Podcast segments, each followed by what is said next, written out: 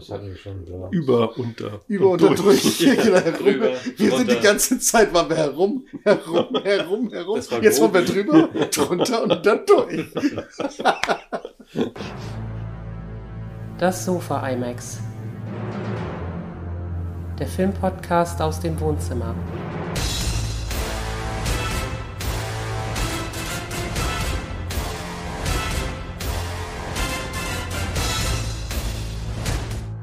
Moin und herzlich willkommen zurück auf dem Sofa.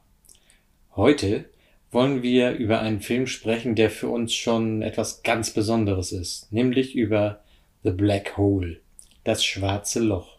Mit dabei sind Sascha Moin, moin. und diesmal nicht Matthias, aber der Bruder von Matthias, Carsten. Hallo. Und ich bin Frank. Zuerst befassen wir uns mal mit der Entstehungsgeschichte. Damals in den 70ern waren ja die Katastrophenfilme voll im Trend, wie zum Beispiel The Poseidon Adventure, der hieß hier, glaube ich, Poseidon Inferno, ne? Hier ist das Poseidon. Hier ist alles mit Inferno. Wie Mhm. Concorde Inferno, Brennendes Inferno. Stimmt. Und die Autoren Bob Babasch und Richard Landau hatten die Idee, das Ganze in den Weltraum zu verlegen und wandten sich an den Chefredakteur der Disney Studios, Frank Paris, mit der Idee für einen Weltraumkatastrophenfilm mit dem vorläufigen Titel Space Station One oder auch Raumstation 1. Genau. Und viele dachten ja zuerst, dass äh, das Schwarze Loch eigentlich nur ein Star Wars-Klon ist, weil Star Wars ja auch davor in den Kinos war und so erfolgreich und Disney wahrscheinlich einfach nur auf den Zug aufspringen wollte. Aber es war gar nicht so, weil der Film war schon viel, viel früher geplant. Ja, die ersten Ideen entstanden schon 1972. Die Autoren zeigten Paris eine vorläufige Skizze ihrer Idee und die Idee wurde später Ron Miller vorgelegt, der dem Studioproduzenten Winston Hippler beauftragte. Produzent aber okay. Was habe ich gesagt? Prozent. Prozent.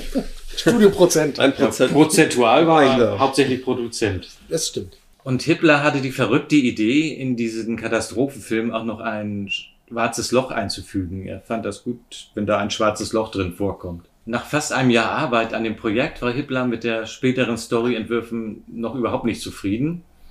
Und so wurde William Wood hinzugefügt, um das Drehbuch zu überarbeiten. Aber irgendwann zog sich Hippler aus den Disney Studios zurück und das Projekt wurde erstmal zurückgestellt. 1975 bekam der Film erstmal einen neuen Titel, nämlich Space Probe One. Und auch Hippler kehrte zurück und schlug Miller vor, den Konzeptkünstler Robert McCall mit der Entstehung einiger Vorproduktionsvisualisierungen zu beauftragen. Oh Gott. Um die Geschichte zu fokussieren und einige mögliche Ideen zu untersuchen. Hippler holte auch den Met-Designer Peter Ellenshaw aus dem Ruhestand, um konzeptionelle Entwürfe für den Film zu erstellen. Matt Designer ist niemand, der ein Hackbrötchen zeichnet. So. Neue Entwürfe für Hackbrot. Entschuldigung, das musste ich nochmal unterbrechen. Vier Monate später wurde der Regisseur John Hu, Yu, Yu, Yu heißt er, ne? Mhm. Der gerade Escape to Witch Mountain, die Flucht zum Hexenberg gedreht hatte, gebeten, den Film zu leiten. Obwohl ihm die Prämisse gefiel, hatte er das Gefühl, das Drehbuch musste doch nochmal überarbeitet wurden. Also holte er Sumner Arthur Long, das ist auch ein Name, ne? Lang. Langer Name ist Sumner, Arthur und Lang. Genau. dazu, um das Drehbuch nochmal zu überarbeiten. Also es war schon die zweite Überarbeitung, richtig? Ja, mindestens. Hm, Mindestens. Das erste war ein Entwurf und dann Mhm. zwei Überarbeitungen. Und im Sommer 76 war das Produktionsteam immer noch sehr unzufrieden mit dem Drehbuch. Und inzwischen hatte auch das Interesse an Katastrophenfilmen beim Publikum stark abgenommen. Das heißt, das Drehbuch, Wurde wieder mal geändert. ja, das hätte mich mal interessiert, wie es zu der Zeit ausgesehen Stimmt. hätte. War- Ja, sollte ja eher ein Katastrophenfilm auf einer Raumstation sein. Ja, nicht Und- mit. Genau, und äh, jetzt kam halt ein schwarzes Loch hinzu und es war nicht keine Raumstation mehr, sondern ein Schiff. Ja, Aber jetzt hatte der Film eigentlich gar nichts vom Katastrophenfilm. Nee. Nee, noch Nee, nicht. nee, ja, das haben nicht. sie ja immer mehr gestrichen, weil das ja gar nicht mehr aktuell war. Es sind ja schon ein paar Jahre vergangen und dann sollte es wieder 76 weitergehen und Hitler starb im August 76. Genau. Ursprünglich sollte es ja sowas wie Poseidon im Weltraum, äh, Weltraum Ja. sein. Oder, oder sowas wie Flammendes Inferno. Genau. Oder sowas. In dem ja auch hier Ernest Borgnine mitspielt. In Richtig. dem Stimmt, ja. Poseidon-Film. Poseidon Infernum. Ja, genau. Ja, genau. Das- Der hatte Das- Übung. Ja, das, es waren, es waren ja übernommen. genau, sie haben daraus übernommen im Endeffekt, weil es waren ja die gleichen äh, Schreiber auch, ne? Die, gemacht- äh, die gleichen äh, Produzenten waren es, glaube ich, erstmal, ne? Ja. Hitler starb auch sehr unerwartet mit 65, aber da schon so viel Arbeit in das Projekt gesteckt wurde, hatte man beschlossen, das weiterzuführen. Und im Oktober wurde der Autor Ed Coffey hinzugefügt, um das Drehbuch Man sehe und staune neu zu überarbeiten. Bis Februar 77 wurde Jeb Rosebrook hinzugezogen, um die Geschichte umzustrukturieren. Jetzt das fünfte Mhm. Mal? Hm, ja, ungefähr. Ja, ich hätte Ich glaube, zu gerne die ersten alle mal gelesen. es ist auf alle Fälle einer der Filme, die am meisten gerewritet wurden, sozusagen. ja. Aber das ist ja typisch Disney irgendwie, nicht? Ich meine, das ist heute ja auch nicht anders. Wenn man jetzt äh, den Film hier Han Solo äh, betrachtet, der wurde ja auch Rewrite, Rewrite, ja, manchmal bis ist es die gut. Fenster nicht mehr sehen wollten, leider, obwohl Manchmal der Film gut. eigentlich gut war. Das stimmt, Der ja. hat es eigentlich nicht äh, verdient, halt äh, in der Versenkung zu verschwinden. Der wurde auch im Nachhinein bei vielen beliebter als in dem Moment, wo er rauskam. Ja, So? ja, wegen des ganzen Hin und Hers. und Aber dann ist meistens zu spät. Nur heutzutage ist es so, du bekommst es halt durch die äh, Social Medien, du bekommst alles mit. Ne? Da ist wieder ein Rewrite, da ist wieder irgendwas. Das hast du früher als Am Schwarzen Loch siehst du den. Film, wenn er fertig ist. Genau, du siehst den Film und vorher gab es gar keine Info. Da hat keiner im Internet geguckt. So ist es. Ja, Rosebrook schiebt das Ganze nochmal um, um das Ganze auf eine kleine Gruppe von Astronauten zu konzentrieren, die auf ein schwarzes Loch stoßen würden. Ein Phänomen, das damals sehr diskutiert wurde, weil schwarze Löcher, man war sich nicht sicher, ob sie überhaupt existieren. Es konnte noch keiner beweisen. Was ist überhaupt ein schwarzes Loch? Habt ihr eine Ahnung? Im Endeffekt ist ein schwarzes Loch ja ein implodierter Stern. Also ein Stern, der erst äh, ganz groß wird und dann in sich zusammenfällt und dann eben im Endeffekt eine so extreme äh, äh, Masse hat auf ganz kleinem Raum, dass er nur noch anziehen kann. Hm. Hauptsächlich entsteht so ein schwarzes Loch ja durch Gravitation. Hm. Und auch kleine Mengen Gravitation können ja schon Raum und Zeit beeinflussen. Selbst die Erde hinterlässt, wenn man es mal so sagen will, eine, eine Mulde in Zeit und Raum. Hm. Aber noch nicht so, dass es bemerkt. Durch das Magnetfeld. Ja. Halt. Genau. Hm. Und je mehr Gravitation, umso größer wird halt der Einfluss auf äh, Raum und Zeit. Genau, und weil eben so, so ein Stern, der eine gewisse Größe hat, auf so ein ganz, ganz kleines etwas zusammenfällt, ist eben auch diese Gravitation um einiges, also um Ja, beim Vielfaches höher. schwarzen Loch ist es so, dass da nicht nur ein, eine Mulde, wenn man sich das so ganz einfach vorstellt, entsteht, sondern ein Loch in Zeit und Raum. Mhm. Und je näher man an das schwarze Loch kommt, umso langsamer geht die Zeit. Das heißt, wenn man mit dem Rücken zum schwarzen Loch fliegt, dann sieht, würde man sehen, wie sich die Zeit schneller bewegt vor allem. Und was ich auch nicht wusste, ist, dass schwarze Löcher äh, existieren ja nicht ewig, die verfallen ja auch irgendwann wieder. Mhm. Aber das ist eine so unglaublich lange Zeit, in der so ein schwarzes Loch entsteht, wenn man eine Sanduhr hat und alle Millionen Jahre ein Korn runterfällt. Und die Sanduhr so durchlaufen würde, würde man trotzdem tausende von Sanduhren brauchen, um die Lebenszeit eines schwarzen Loches zu messen. Das hätte Stephen Hawking nicht besser erklärt. Das stimmt. Ja, jetzt geht das Ganze weiter. Während das Drehbuch erneut umgeschrieben wurde, verließ Yu das Projekt und beschloss bei Breast Target Verstecktes Ziel von 1978 Regie zu führen. Im Dezember 1977 wandte sich Miller dann an Gary Nelson, der gerade für die politische Miniserie Washington Behind Closed Doors, was hier wahrscheinlich kein Mensch kennt, immerhin für einen Primetime Emmy nominiert worden war. Und er kam jetzt dazu, um das Projekt zu leiten. Aber Nelson hat den äh, Entwurf, also den jetzigen Entwurf des Drehbuchs gelesen und hat erstmal abgelehnt, weil es ihn überhaupt nicht interessiert hat. Doch später hat er dann äh, von Peter Ellenshaw die Entwürfe gesehen und hat dann gedacht, oh, das sieht eigentlich doch sehr interessant aus von diesen Produktionsskizzen her und hat sich dann doch dafür entschieden, den Film zu machen. Ja, die waren wohl sehr beeindruckend. Die, Haben die sich da nochmal groß geändert, die Skizzen? Also zu den späteren Nee, das, finalen das, das? Spannende ist wirklich, die, die Skizzen sehen sehr, sehr wie das fertige äh, Filmprodukt aus. Das ist echt spannend zu sehen. Später sieht man ja auch noch ein Gemälde in dem Raum, wo sie essen von- den Skizzen, was schon sehr der Pellemino hätte ich fast gesagt, der, Sickness, aus. genau.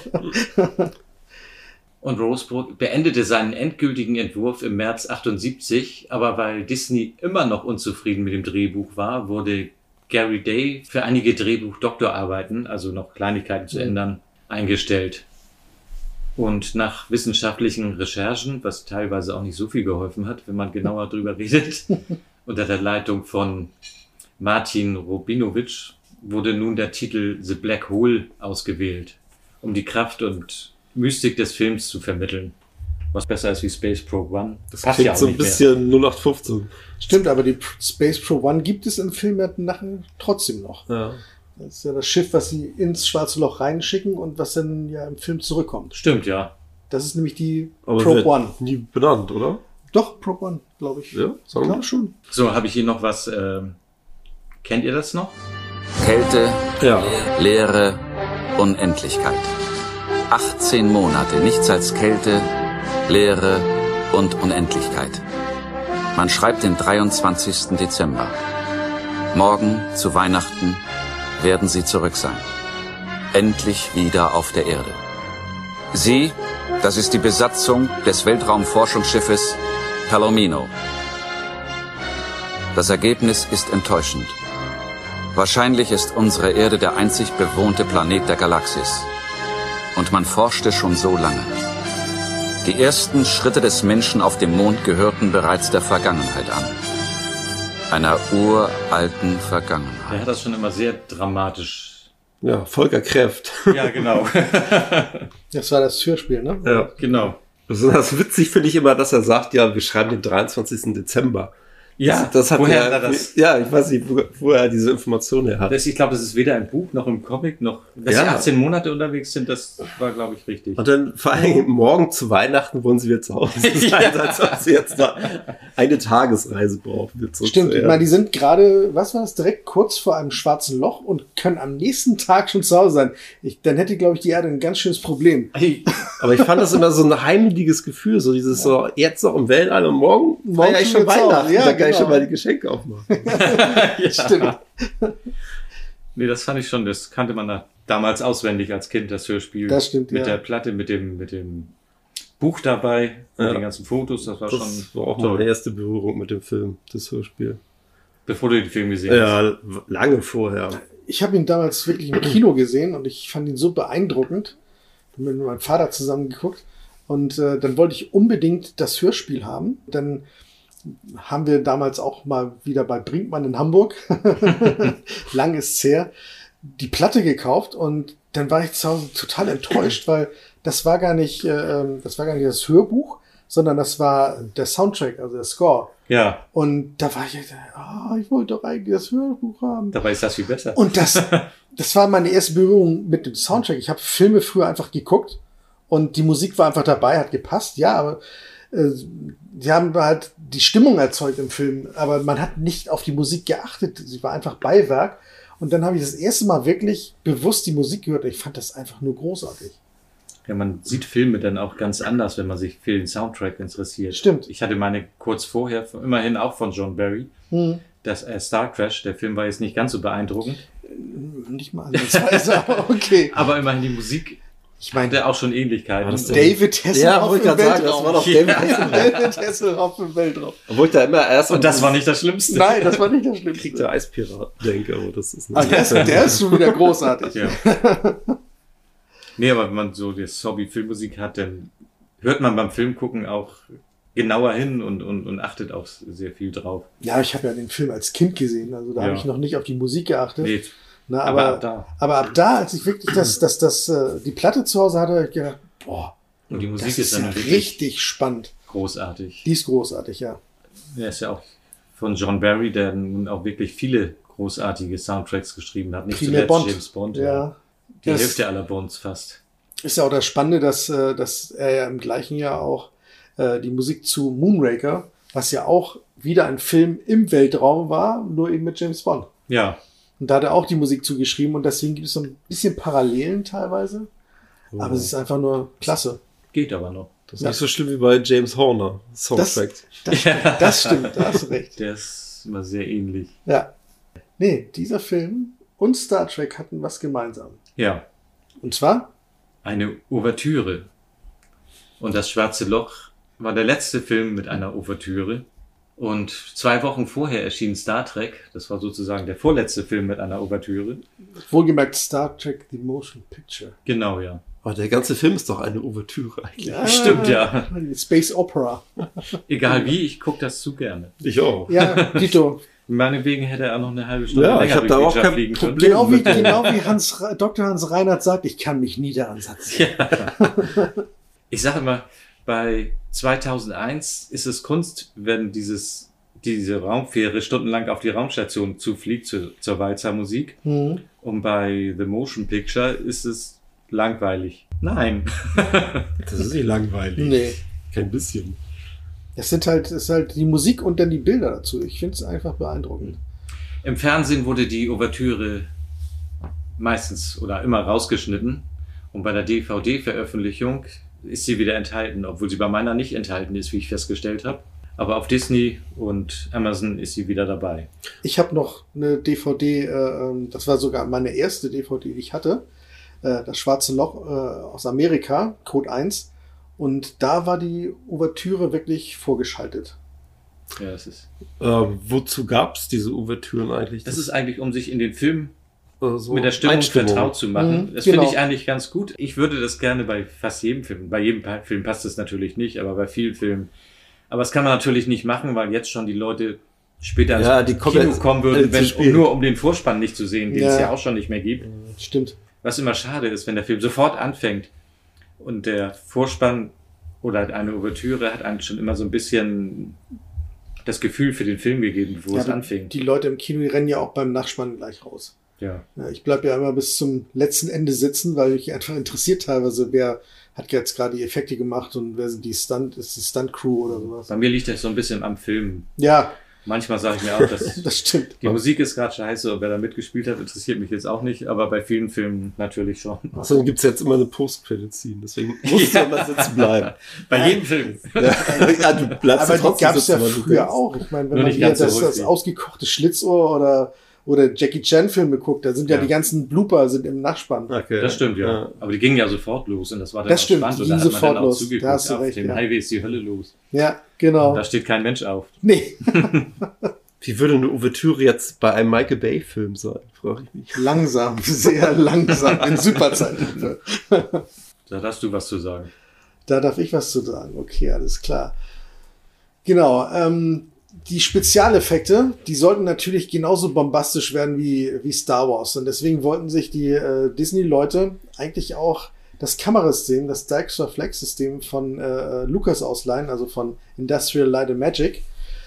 Allerdings gab es da ein paar Probleme. Und zwar, erstens wurde es schon benutzt, also es war gerade in Benutzung. Und zweitens wollte ILM auch ein bisschen viel Geld äh, dafür haben, was Disney nicht so toll fand. Und dann haben sie beschlossen, einfach ihr eigenes System zu bauen. Dijkstra, der anfangs ja bei ILM war, dachte auch so, ja, ich kann mich ja auch ein bisschen selbstständig machen. Ne? Ich meine, ich habe genug Skills. Und der hat eigentlich dann auch äh, für eben diese Disney-Produktion ein Kamerasystem gebaut, was darauf basiert. Und dieses hieß Access, also Automated Camera Effects System. Und es war sogar dem von Star Wars noch überlegen im Nachhinein, weil sie die Matte Paintings nicht nur eins benutzen konnten, sondern mehrere übereinander legen konnten und sie teilweise sogar beweglich machen konnten. Was später dann auch das Traveling Matte System genannt wurde. Genau. Mhm. Und Star Wars hat hinterher selbst das System benutzt und dafür bezahlt. Genau. Ursprünglich sollte der Film eigentlich komplett in, im Schwerelosen spielen. Was natürlich ein unglaublicher Aufwand gewesen wäre. An, einem, an Bord der Palomino war das ja noch okay, aber auf der Cygnus wäre das nachher spannend gewesen, um das mal so zu sagen. Da gäbe es dann die Space Sickness. Jeder müsste kotzen. Ja. Aber man hat sich dann beschlossen, Schwerkraft zu benutzen, weil das andere auch einfach zu teuer gewesen wäre. Ja, sonst müssten ja die Schauspieler auch die ganze Zeit nur an äh, in so einem Harnisch drinne äh, hängen und dann immer an Fäden aufgehängt sein. Und das ist ja schon so immer eine ein richtiger Akt, sowohl für die Tortur, Schauspieler ja. als auch äh, für die Crew. Und dann während des ganzen Films und dann auf diesem Schiff, was bestimmt auch hätte anders aussehen müssen. Das wäre ja so gar nicht gegangen. Das wäre In diesen so- Riesenhallen, da wenn da über die Genau. Leute rumfliegen. Das, das wäre so, das wäre so nicht gegangen mit dem Produktionsdesign, das stimmt schon, ja. Und Vincent sollte ursprünglich auch bessere Augen haben, die mehr Gefühle ausdrücken konnten. Aber das hat alles nicht so richtig funktioniert und der Effekt wurde zu Beginn der Dreharbeiten dann aufgegeben. Aber was du mir vorhin beim Film erzählt hast, was Mhm. ich nie gemerkt habe, kommen wir nachher auch nochmal darauf zurück, wenn wir bei dieser Szene Ja. sind, dass an einer Stelle Vincent eckige Augen hat, wo er sonst runde Augen hatte, um, um ein Gefühl auszudrücken.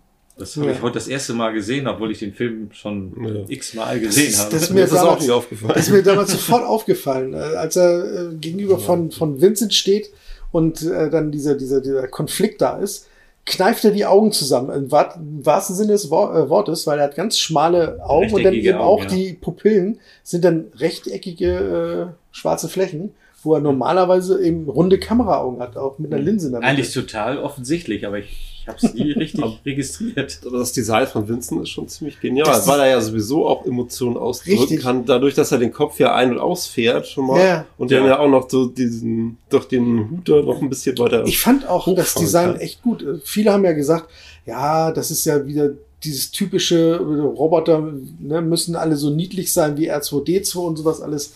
Aber wenn man mal jetzt genau betrachtet, auch wenn man jetzt die jetzige Robotik betrachtet, werden ja Roboter, die mit Leuten interagieren sollen, werden immer eigentlich so gebaut, dass sie eben auch sympathisch wirken. Man möchte ja auch vielleicht mit jemandem einfach so reden können, also auch mit einem Roboter, der halt ein Crewmitglied ist. Und Ja, dann möchte man ja nicht einfach nur eine Wand stehen haben mit einem Monitor, sondern der soll ja auch Gefühle Es soll das ausdrücken. Interagieren mit den Menschen einfacher machen. Richtig, genau. Man soll sich ja geborgen fühlen oder eben, äh, das soll ja positiv sein und nicht immer so eine, so eine kalte Blechbüchse äh, soll da. Natürlich braucht er kein Gesicht oder Augen, aber es ist eben einfacher, mit einem Roboter zusammenzuarbeiten, der mehr menschlich aussieht, Richtig. als wenn das einfach nur ein Würfel ist. Aber das haben ja auch die heutigen Roboter auch. Ne? Ich meine, wenn man da mal guckt, die haben auch Augen, die Gefühle ausdrücken können. Tja, Ja. Nur eben, jetzt geht das mit Monitoren, äh, mit, mit, mit Flüssigkristallbildschirm oder, oder OLED-Displays kann man natürlich viel mehr darstellen als damals, wo es Ja. noch Röhrenmonitore gab. Ne? der war schwer in einen Roboter einzubauen. Du musst ja auch ans Merchandising denken, weil es sollte natürlich ja auch im Spielzeug verkauft es werden. sollte auch Und- Spielzeug sein. Kinder dieser- sollten den ja toll finden. Das Ja, und der verkauft ne? sich gut. Und Genau. der verkauft sich heute noch. Da, es gibt immer noch aktuelle äh, Toys zu den, Ja. zu, zu Du, den du hast ja sogar einen Vincent zu Hause. Ja. Und Da zwar. gibt's ja nicht viele von. nee. Ja gut, das war ein Bausatz, den ich vor Jahren mal auf einer Comicbörse Ah, gefunden okay. habe. Mhm. der war Aber zum Selbstbau. Er der war zum, genau, zum selber Aber auch die, die Spielzeuge, die es gab, das waren ja auch solche Actionfiguren wie bei Star Wars. Ja, Und die sahen echt gut aus. Die waren also, es gab, äh, die ganze Crew gab es von der Palomino. Es gab Dr. Hans Reinhardt, es gab halt den, den bösen Roboter Maximilian. Im Grunde braucht es ja nicht so viele geben. Es gibt ja auch nicht so viele Schauspieler in diesem Film. Nee, die ganze Crew, wie gesagt, Ist also die dabei, ganzen ne? Hauptdarsteller waren dabei. Und es gab sogar die Palomino als, als, als Spielzeug. Die sah echt gut aus. ja. Die Sickness gab es auch als Bausatz. Doch, oha. Ja, die fand ich aber, Ich aber die ist halt nicht so, die ist halt nicht so nah ans, Ja, ans Original rangekommen. Dieses Ja. Gewaltige. Das wäre schwer, das nachzubauen. Genau. Und das, was diesen Film auch für Disney zu was Besonderem machte, es ist der erste eigentlich erwachsene Film von Disney. Stimmt, der erste Film mit einem Rating, also mit einem PG-Rating. Ab 13 war das, ne? Er war ab 13, genau. Parental Guidance. Und sonst waren eigentlich alle ab 6 oder ohne Altersbeschränkung. Das war Kein- das erste Mal, dass Disney Genau. in diesem Bereich vorstieß. Ja, aber das war ja nicht das letzte Mal. Ne? Danach kamen ja solche Filme wie Tron, die ja auch PG-rated waren. Ja. Was traurig ist, dass die Synchronstimmen von Bob und Vincent, der eine war immerhin bekannt, Roddy McDowell aus Planet der Affen. Mhm. Wie hieß der noch, der Affe? Sie- Äh, Cornelius. Cornelius. Cornelius, ja, genau. stimmt. Ja, Das war die Synchronstimme von Vincent, wurde aber weder im Vor- noch im Abspann genannt. Genau wie die Synchronstimme von Bob. Das war Slim Pickens. Ich habe mal geguckt, was der gemacht hat, aber da gab es nicht viel drüber. Da fällt mir gerade ein, Roddy McDowell, hat der nicht auch bei Fright Night den Vampirjäger Ja. Peter Vincent? richtig. er hat den Vampir gespielt bei Friday Night, richtig, genau. Auch Vincent. Ja. Stimmt. Und Disney hielt die Qualität der Spezialeffekte für so entscheidend, dass sie Peter Ellenshaw aus einem zehnjährigen Ruhestand zurückrief, um an dem Projekt zu arbeiten.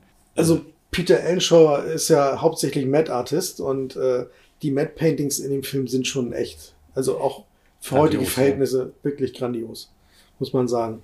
Das wirkt Das- alles ein bisschen Das Einkopieren, also wie die Video das stimmt, äh, die, Äh, die, die einkopierten, Computereffekte.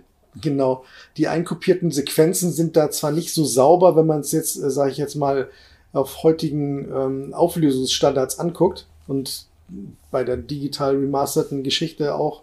Man sieht einfach die ganzen eingefügten Szenen, das wackelt alles ein bisschen, da ist ein Rand und sowas alles. Aber die, die, die Paintings an sich sehen einfach nur Das war, doch, fotorealistisch das aus. war doch der von Mary Poppins. genau. Richtig. Da sah man ja schon die Schornsteine und die Stadt von, von äh. London. Das war, sah ja auch alles. Alles Peter Enshaw, genau. Es sah sehr viel realistischer aus, weil das eben ein, eine normale äh, Landschaft zu sehen war. Aber es ist nicht weniger beeindruckend gewesen. Ach so, ja, jetzt kommt noch was Kuriosus. Alan Ellison wurde kurzzeitig als wissenschaftlicher Berater für den Film hinzugezogen. Allerdings war er nur einen halben Tag angestellt und dann wurde er schon wieder gefeuert, weil er einen animierten Pornofilm mit Disney-Figuren aufstellte. ja, das sollte man nicht unbedingt machen bei Disney. Nee. Und Roy Edwards saß am Nebentisch, hörte alles mit und ja, und das war dann gleich auch der letzte Tag für den wissenschaftlichen Berater. Woher kenne ich Harlan Ellison nochmal? Halen Ellison ist ja auch für uns eigentlich kein Unbekannter. Stimmt, er hat zum Beispiel die Star Trek-Episode geschrieben, The City on the Edge of Forever, also aus der klassischen äh, Die TOS-Fernsehserie. Zeitreisefolge mit, Mit Joan vergessen? Collins. Joan Collins, genau. Genau, diese Zweiteiler. Eine der besten Star Genau. Trek Classic-Folgen. Die hatte auch eine Fortsetzung in der animierten TOS-Serie. Stimmt. noch. Beziehungsweise Ja, genau, ja. nicht Fortsetzung, aber da ging es auch nochmal um diesen Wächter der Ewigkeit. Genau.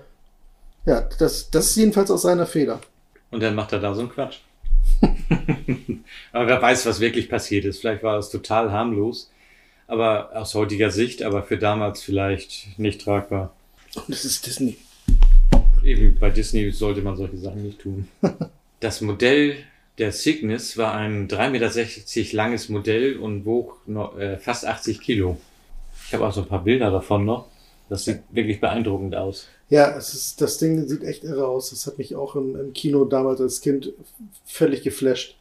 Vor allen Dingen die, diese Konstruktionsweise, diese Gitterstruktur, die man ja aus Mondbasis Alpha 1 schon kennt, Ja, die sieht einfach gigantisch aus, gerade auf, auf, bei so einem Schiff in der Größe. wo du das sagst, sie haben ja bei der Pelomino auch die Tür aus einem Adler aus Mondbasis Alpha 1 benutzt. Wahrscheinlich aus einem Modellbausatz irgendwie. Hm. Ich habe mal geguckt, aber ich habe noch nicht rausgefunden, welche Tür sie nun gemeint. So genau kenne ich es doch nicht. Ich gehe davon aus, dass es diese eine Tür war, als sie äh, die Pelomine verlassen, diese Schiebetür, die auseinander geht. Also, Achso, ich, ich, dachte, vielleicht wäre es die gewesen, die Vincent sichern musste. Aber ich weiß es nicht.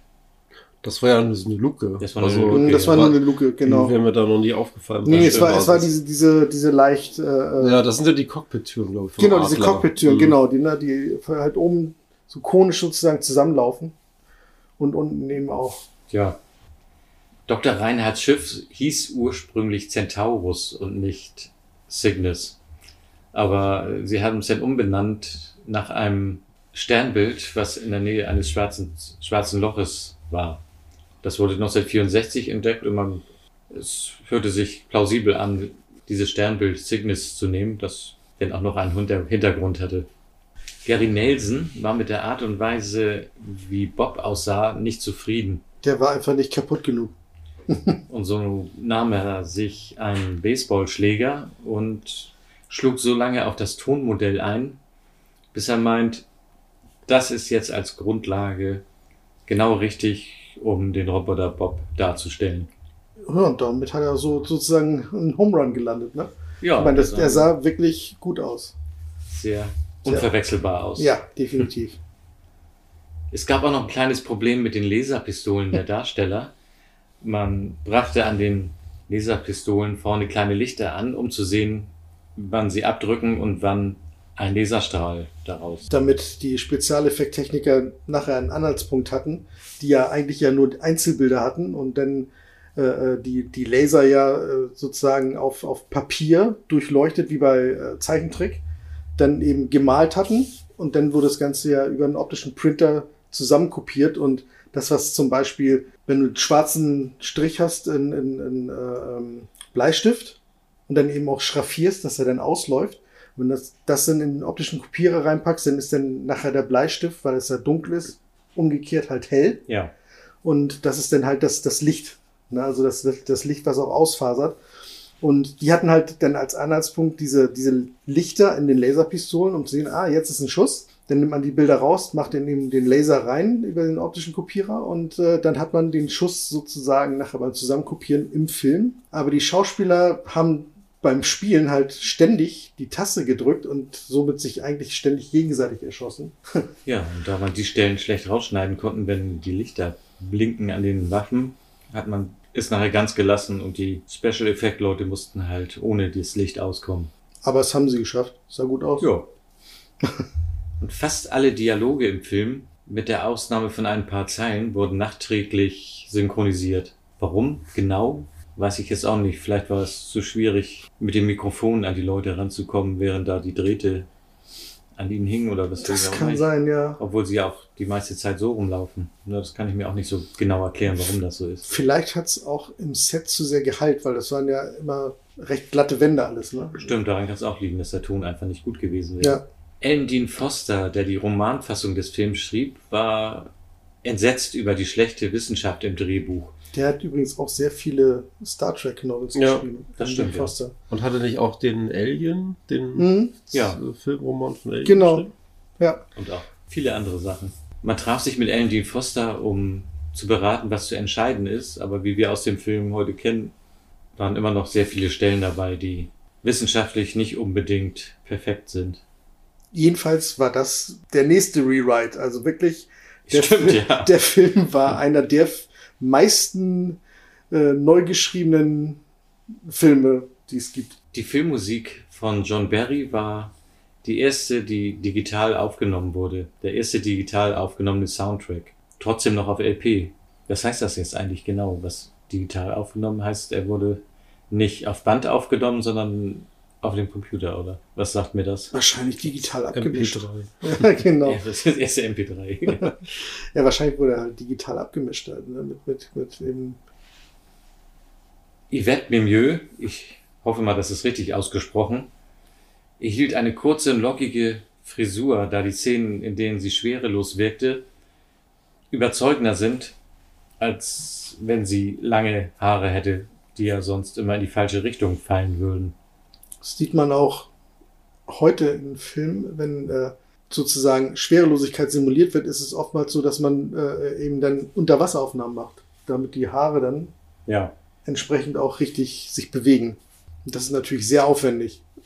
Für die Rolle des Hans Reinhardt wurde nicht nur Maximilian Schell gefragt, sondern es gab auch andere Darsteller, die in Erwägung gezogen wurden. Und das ist auch ganz interessant. Das ist eine gute Liste. Ja. Mhm. Wer ist Harry, Andrews? Der sagt mir jetzt nichts. Aber Peter Cushing, Den kennen wir aus Star Wars. Herbert Loom, Doch, den kenne ich aus einigen äh, Jerry Anderson-Produktionen. Aus dem Film Doppelgänger zum Beispiel. Mhm. Der Name sagte mir auch was, aber Mhm. ich, Kurt Jürgens weiß man nicht, wie die passen würden. Ne? Also es ist Aber Kurt Jürgens ist doch aus einem Bond. der Spion, Mhm. der mich liebt. Genau. Ja, genau. Mein erster Richtig. Bond. Ja. Patrick, Patrick Troughton sagt mir nichts. Doctor Who ist das. Mhm. Echt? Ich Ja. kenne nur die neuen Doctor Who's. nee, ist einer von den Der, älteren der Dr. zweite. Aha. Ja, genau. Ja, ist ja eine englische Produktion, da muss ja auch einer aus Doctor Who dabei sein. Christopher Lee ist klar, der würde auch gut passen. Logisch. Donald Pleasance hat ja auch immer den Bösewicht gespielt oder oft. Ja, Ant Oder den ähm, Psychiater von Michael Ja. Myers. Oder auch, eigentlich auch ein Bösewicht, wenn man es so sieht. Ja, aber stimmt. Anton Diffring kenne ich nicht. Sagt euch das was? Ja, nee, nee. Nee, Hardy Krüger? Das kann ich mir nun überhaupt nicht vorstellen. Den das kann ich mir auch nicht vorstellen. seltsam. aber Max von Ja, Sydow. äh, dass ich meine, Das- Ming. Der wäre perfekt Das eigentlich. wär- Also, Das wäre eine gute Parallele noch zu Ja. Flash Äh, Gordon genau. gewesen. Jeremy Camp sagt mir auch nichts. Nee, Aber es gab immerhin ein paar interessante Darsteller, die das Ganze vielleicht ganz anders gemacht hätten. Aber ich muss ganz ehrlich sagen, ich finde schon, dass Maximilian Schell echt perfekt in diese Rolle reinpasst. Eigentlich schon, ja. Man weiß es ja immer nie so genau, wenn jemand anders das gespielt hätte. Vielleicht hätte man den als perfekt gesehen und gedacht, ja, Kann vielleicht sein, hätte ja. Julian Schell Das, was man kennt, Ja, das natürlich. ist natürlich immer Aber ich so fand halt damals schon im Kino, ich meine, er hat sich auch selbst synchronisiert als, Ja. äh, als äh, deutschsprachiger Schauspieler. Aber seine Stimme auch, echt, das Ding, dieses, dieses Erhabene und dieses Selbstverliebte, das hat er echt perfekt rübergebracht. Eigentlich kann ich mir das kaum besser vorstellen. Ja, Dito. Yvette Mimieux war auch nicht die erste Wahl. Es gab eine andere weibliche Hauptrolle, die hieß Jennifer O'Neill, machte eine einzige Testaufnahme für den Film, bevor sie von Regisseur Gary Nelson darauf hingewiesen wurde, dass sie ihre Haare sehr kurz schneiden lassen müsse. Ja, sie mochte einfach, wollte einfach nicht, dass man ihr die Haare schneidet und äh, Obwohl sie haben es versucht und sie hat dabei relativ viel Wein getrunken. nach jedem Trimmen ihrer Haare hat sie ein Glas Wein getrunken. Ja, ob das nur zufällig war. Bei einem Autounfall war sie bewusstlos und äh, danach war sie wohl nicht mehr in der Lage, diese Rolle wahrzunehmen. Gary Nelson wollte der unbekannten Sigourney Weaver. Wer ist das denn? Ich weiß nicht, die hat, glaube ich, in irgendeinem Alien-Film mitgespielt dann später. Ach so, Mhm. oder irgendwas mit Geistern hat sie auch, glaube ich, mal gemacht. Ja, ja. Sie sollte eigentlich auch die Hauptrolle spielen, aber Also die Casting-Agentur hat oder Abteilung hat einfach ein Veto eingelegt, weil ihr der Name Sigourney Weaver nicht gefallen hat. Und deswegen haben sie es abgelehnt. Also, weil der Name nicht so toll klingt. Ich weiß zwar nicht, warum das wichtig ist für einen Film. und da war der Name halt nicht schön und deswegen nahm man Yvette Mimieux. Ist halt Disney. Hört sich halt gut an. Ist dir aufgefallen, dass die Türen der Raumschiffe anhört wie der Soundeffekt aus Star Wars? Welcher Soundeffekt aus Star Wars? Wenn sich die Türen öffnen. Türen? Nö, das ist mir nicht aufgefallen. Mir ist nur aufgefallen, dass einmal, wo Vincent dieses Kabel Sein, rausschießt, seinen Magneten abschießt, dass Das- das das Tür mit das von Tür Star Trek von ist. Star Trek ist. Ja, genau. das ist mir genau, aufgefallen. Verwechselt. Das kann sein, das weiß ich nicht.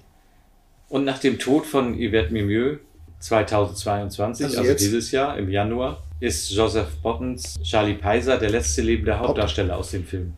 Oha. Und hier noch ein paar Zahlen, die aus dem Jahr ganz interessant sind. Das Schwarze Loch hatte ja genau wie der Film, den wir zuerst besprochen haben, Flash Gordon, ein Budget von 20 Millionen. Flash Gordon hatte damals 24 Millionen eingenommen, was nicht so toll war. Aber 36 Millionen, was das Schwarze Loch hier eingenommen hat, war auch nicht unbedingt das Ergebnis, was sie sich erhofft hatten. Ja, wie gesagt, das Problem war, alle haben gedacht, das ist ein Star Wars-Klon, da sind jetzt Raumkämpfe. Und das war nicht so. Es war halt ein, wie ein ruhiger Film im Endeffekt am Anfang. Äh, Und äh, es gab halt eine Story mit einer Crew und nicht äh, 10, 20 Raumflieger, die da äh, rumflogen und sich gegenseitig abgeballert haben. Es war halt nicht so viel Action wie in Star Wars. Ja, aber trotzdem, wenn man dagegen Star Trek sieht, der nur ein paar Wochen vorher anlief, der hat zwischen 80 und 140 Millionen eingenommen. Ich, ich habe sehr viele unterschiedliche Daten gefunden und die lagen immer irgendwo dazwischen, wenn man das vergleicht. Allerdings sind die natürlich auch schon Klar. bekannt gewesen. Star Trek war bekannt aus, äh, aus dem Fernsehen und man hat ja auch lange, lange auf eine Fortsetzung gewartet. Also die ganzen Ja. Fans. Das es sollte ja erstmal da auch ein, sozusagen ein zweiter Anlauf kommen und der zweite Anlauf der Fernsehserie wurde dann sofort in einen Film eigentlich umgewandelt. Und die hatten auch das höchste Budget, was damals überhaupt für einen Film ausgegeben wurde, circa 44 Millionen. Das war schon immerhin schon mal mehr als das Doppelte vom Schwarzen Loch. Da können wir auch mal drüber reden, glaube ich, weil da gibt es auch genug Material zu Star Trek. Das stimmt, ja. Allerdings haben die Jungs von Trek am Dienstag das schon so perfekt gemacht, Hm. dass dem nichts mehr hinzuzufügen ist. An dieser Stelle viele Grüße an Sebastian und Simon. Auch wenn man da sieht, Rocky 2, Budget 7 Millionen und Einspielergebnis 200 Millionen. Ja, die waren schon. Ja, aber da gab's ist halt, da, da gab's halt aber auch Rocky 1 und der war ein Riesenerfolg. Ne? Das ist eine Ja, Fortsetzung. Solche Filme sind auch etwas massenkompatibler. So Science-Fiction-Filme sind zu der Zeit immer noch, auch trotz Star Wars, immer noch so ein Randmilieu gewesen. Obwohl, wenn man guckt, ne, Alien, 11 Millionen Budget, also recht wenig im Ja. Vergleich. Obwohl das eher im Bereich Horror anzusiedeln war. Das Es stimmt. gibt ja sehr viele Horrorfans. Ja, das stimmt. Also es ist eher ein Horrorfilm als ein Naja, eigentlich ist es ziemlich 50-50 so, Mhm. finde ich. Alien Der Gewinner in diesem Jahr war auf jeden Fall Moonraker. Der hatte 34 Millionen gekostet und spielte 210 Millionen ein. Und der Verlierer war eindeutig Meteor mit Sean Connery, der nur 8,4 Millionen einspielte, obwohl er auch 16 Millionen gekostet hat. Der war auch nicht wirklich gut. Ich glaube, ich kenne ihn gar nicht. Da ich schon. Ich hatte den damals hauptsächlich auf Super 8, da waren die, Hm. da ging der. da ging er aber Der hatte auch die richtige Länge dann für den 45 Inhalt. Minuten immerhin. Aber mit am meisten verdient hat in dem Jahr Mad Max. Der hatte nur 200.000 Dollar gekostet und hat auch 100 Millionen eingenommen. Da darfst du auch nicht vergessen, dass Mad Max in Australien produziert wurde und nicht in Hollywood. Deswegen war es natürlich um einiges günstiger. Das stimmt, ja. Ja, er hat ja wirklich nicht viele Special Effects gehabt. Doch, schon. Aber es sind halt alles Practical äh, Effects halt Ja, gewesen. Ne? Also. Stunt-Leute, Explosionen, also die eigentlichen Special Effects ja, die Special Optical Effects jedenfalls. Und nicht, nicht diese ganzen Geschichten mit dem x-fachen Umkopieren und sowas alles Ja. und übereinanderlegen von, von verschiedenen Filmebenen und zusammenkopieren. Das ist halt das, was es richtig gekostet hat damals. Ja, die brauchten nichts nacharbeiten, sie brauchten nur die Effekt, fertigen Effekte filmen sozusagen. Genau. Sprechen wir mal über die Darsteller, die ja nun wirklich nicht ohne waren in dem Film. Sehr viel Bekannte. Fangen wir an mit Anthony Perkins, den man ja Der hauptsächlich, Psychokiller. Hauptsächlich aus Psycho kennt. Ja. Genau. Er hat gar nicht so viele andere bekannte Filme gemacht, glaube ich. Ne? Und wir, sagt, wir sagen die meisten Filme Nee. jedenfalls nicht. Ja, auch nicht. Psycho 2 und 3 hat er auch noch mitgemacht. Ja. Psycho 4 auch noch. Ich habe nur drei Den- noch im Ich weiß gar nicht. An drei erinnere ich mich überhaupt nicht. Den dritten habe ich im Kino gesehen, die ersten beiden nicht. Ich glaube, ich habe auch Äh, nur zwei gesehen. China. Blue kenne ich, doch, doch. Sprengkommando Atlantik Da- war mit Roger Moore. Ne? Der war mit Roger Moore, genau. Und da war auch Anthony Perkins bei, richtig. ja, Mord Anthony, im Orient Express. Der war gut. Anthony Perkins ist schon 1992 in Hollywood gestorben. Wahrscheinlich hat er den zusammengeschnittenen Psycho 4 gesehen und dann war es das. Ja. Mit dabei ist auch noch Ernest Borgnine, der wirklich ein sehr sympathischer Schauspieler ist, wie ich finde. Der irgendwie immer gute Laune verbreitet. Den kenne ich auch aus einigen Mhm. Filmen. Ja, stimmt. Also, Flug ich mein- des Phönix. Genau, Flug des Phönix, ja, stimmt. Die Wikinger, Vikings mit, mit, mit Kirk Douglas. Ja, Ne, der ist auch, der Supercop mit Terence Hill. stimmt. Die Klapperschlange natürlich. Ja, Die meisten, Eisstation Zebra. die meisten kennen ihn wahrscheinlich aus Airwolf. Und da haben wir es auch wieder, ne? die Höllenvater Poseidon, also einer der Katastrophenfilme, im Endeffekt auf denen ja das Schwarze Loch basiert. Konvoi. Stimmt, ja. Der, da war doch der Polizist. Stimmt, genau. Er ist immerhin 95 geworden und ist 2012 an Nierenversagen gestorben. Das letzte Mal habe ich ihn auch wirklich in Der Schatz im All gesehen. Das war so ein italienischer, eine italienisch und deutsche Die Koproduktion. Schatzinsel, die Geschichte. Genau, die All, Schatzinsel im All, genau. Das war irgendwie, glaube ich, ein dreiteiliger Ja, ja Fernsehfilm oder sowas. das stimmt. War gar nicht mal so schlecht. Typisch europäisch, aber gar nicht schlecht. Dann haben wir Joseph Bottoms, der den Charles Peiser gespielt hat. Das ist der einzige Schauspieler aus dem Cast, der noch lebt. Er hat allerdings auch kaum irgendwo mitgemacht. Später Also noch. ich kann den vorher nicht und ich kann, also danach habe ich ihn eigentlich auch so gut wie nicht mehr Er gesehen. hat zwar bei ein paar Fernsehserien mitgespielt, Walker, Texas Ra- Ranger oder Profiler, Na, da gab es ja zig Folgen. Mhm. aber man, wenn man da in ein, zwei Folgen mitspielt, dann bleibt einem das nicht unbedingt Mhm. in Erinnerung. Maximilian Schell ist ja wohl der erfolgreichste und bekannteste Schauspieler aus dem Cast.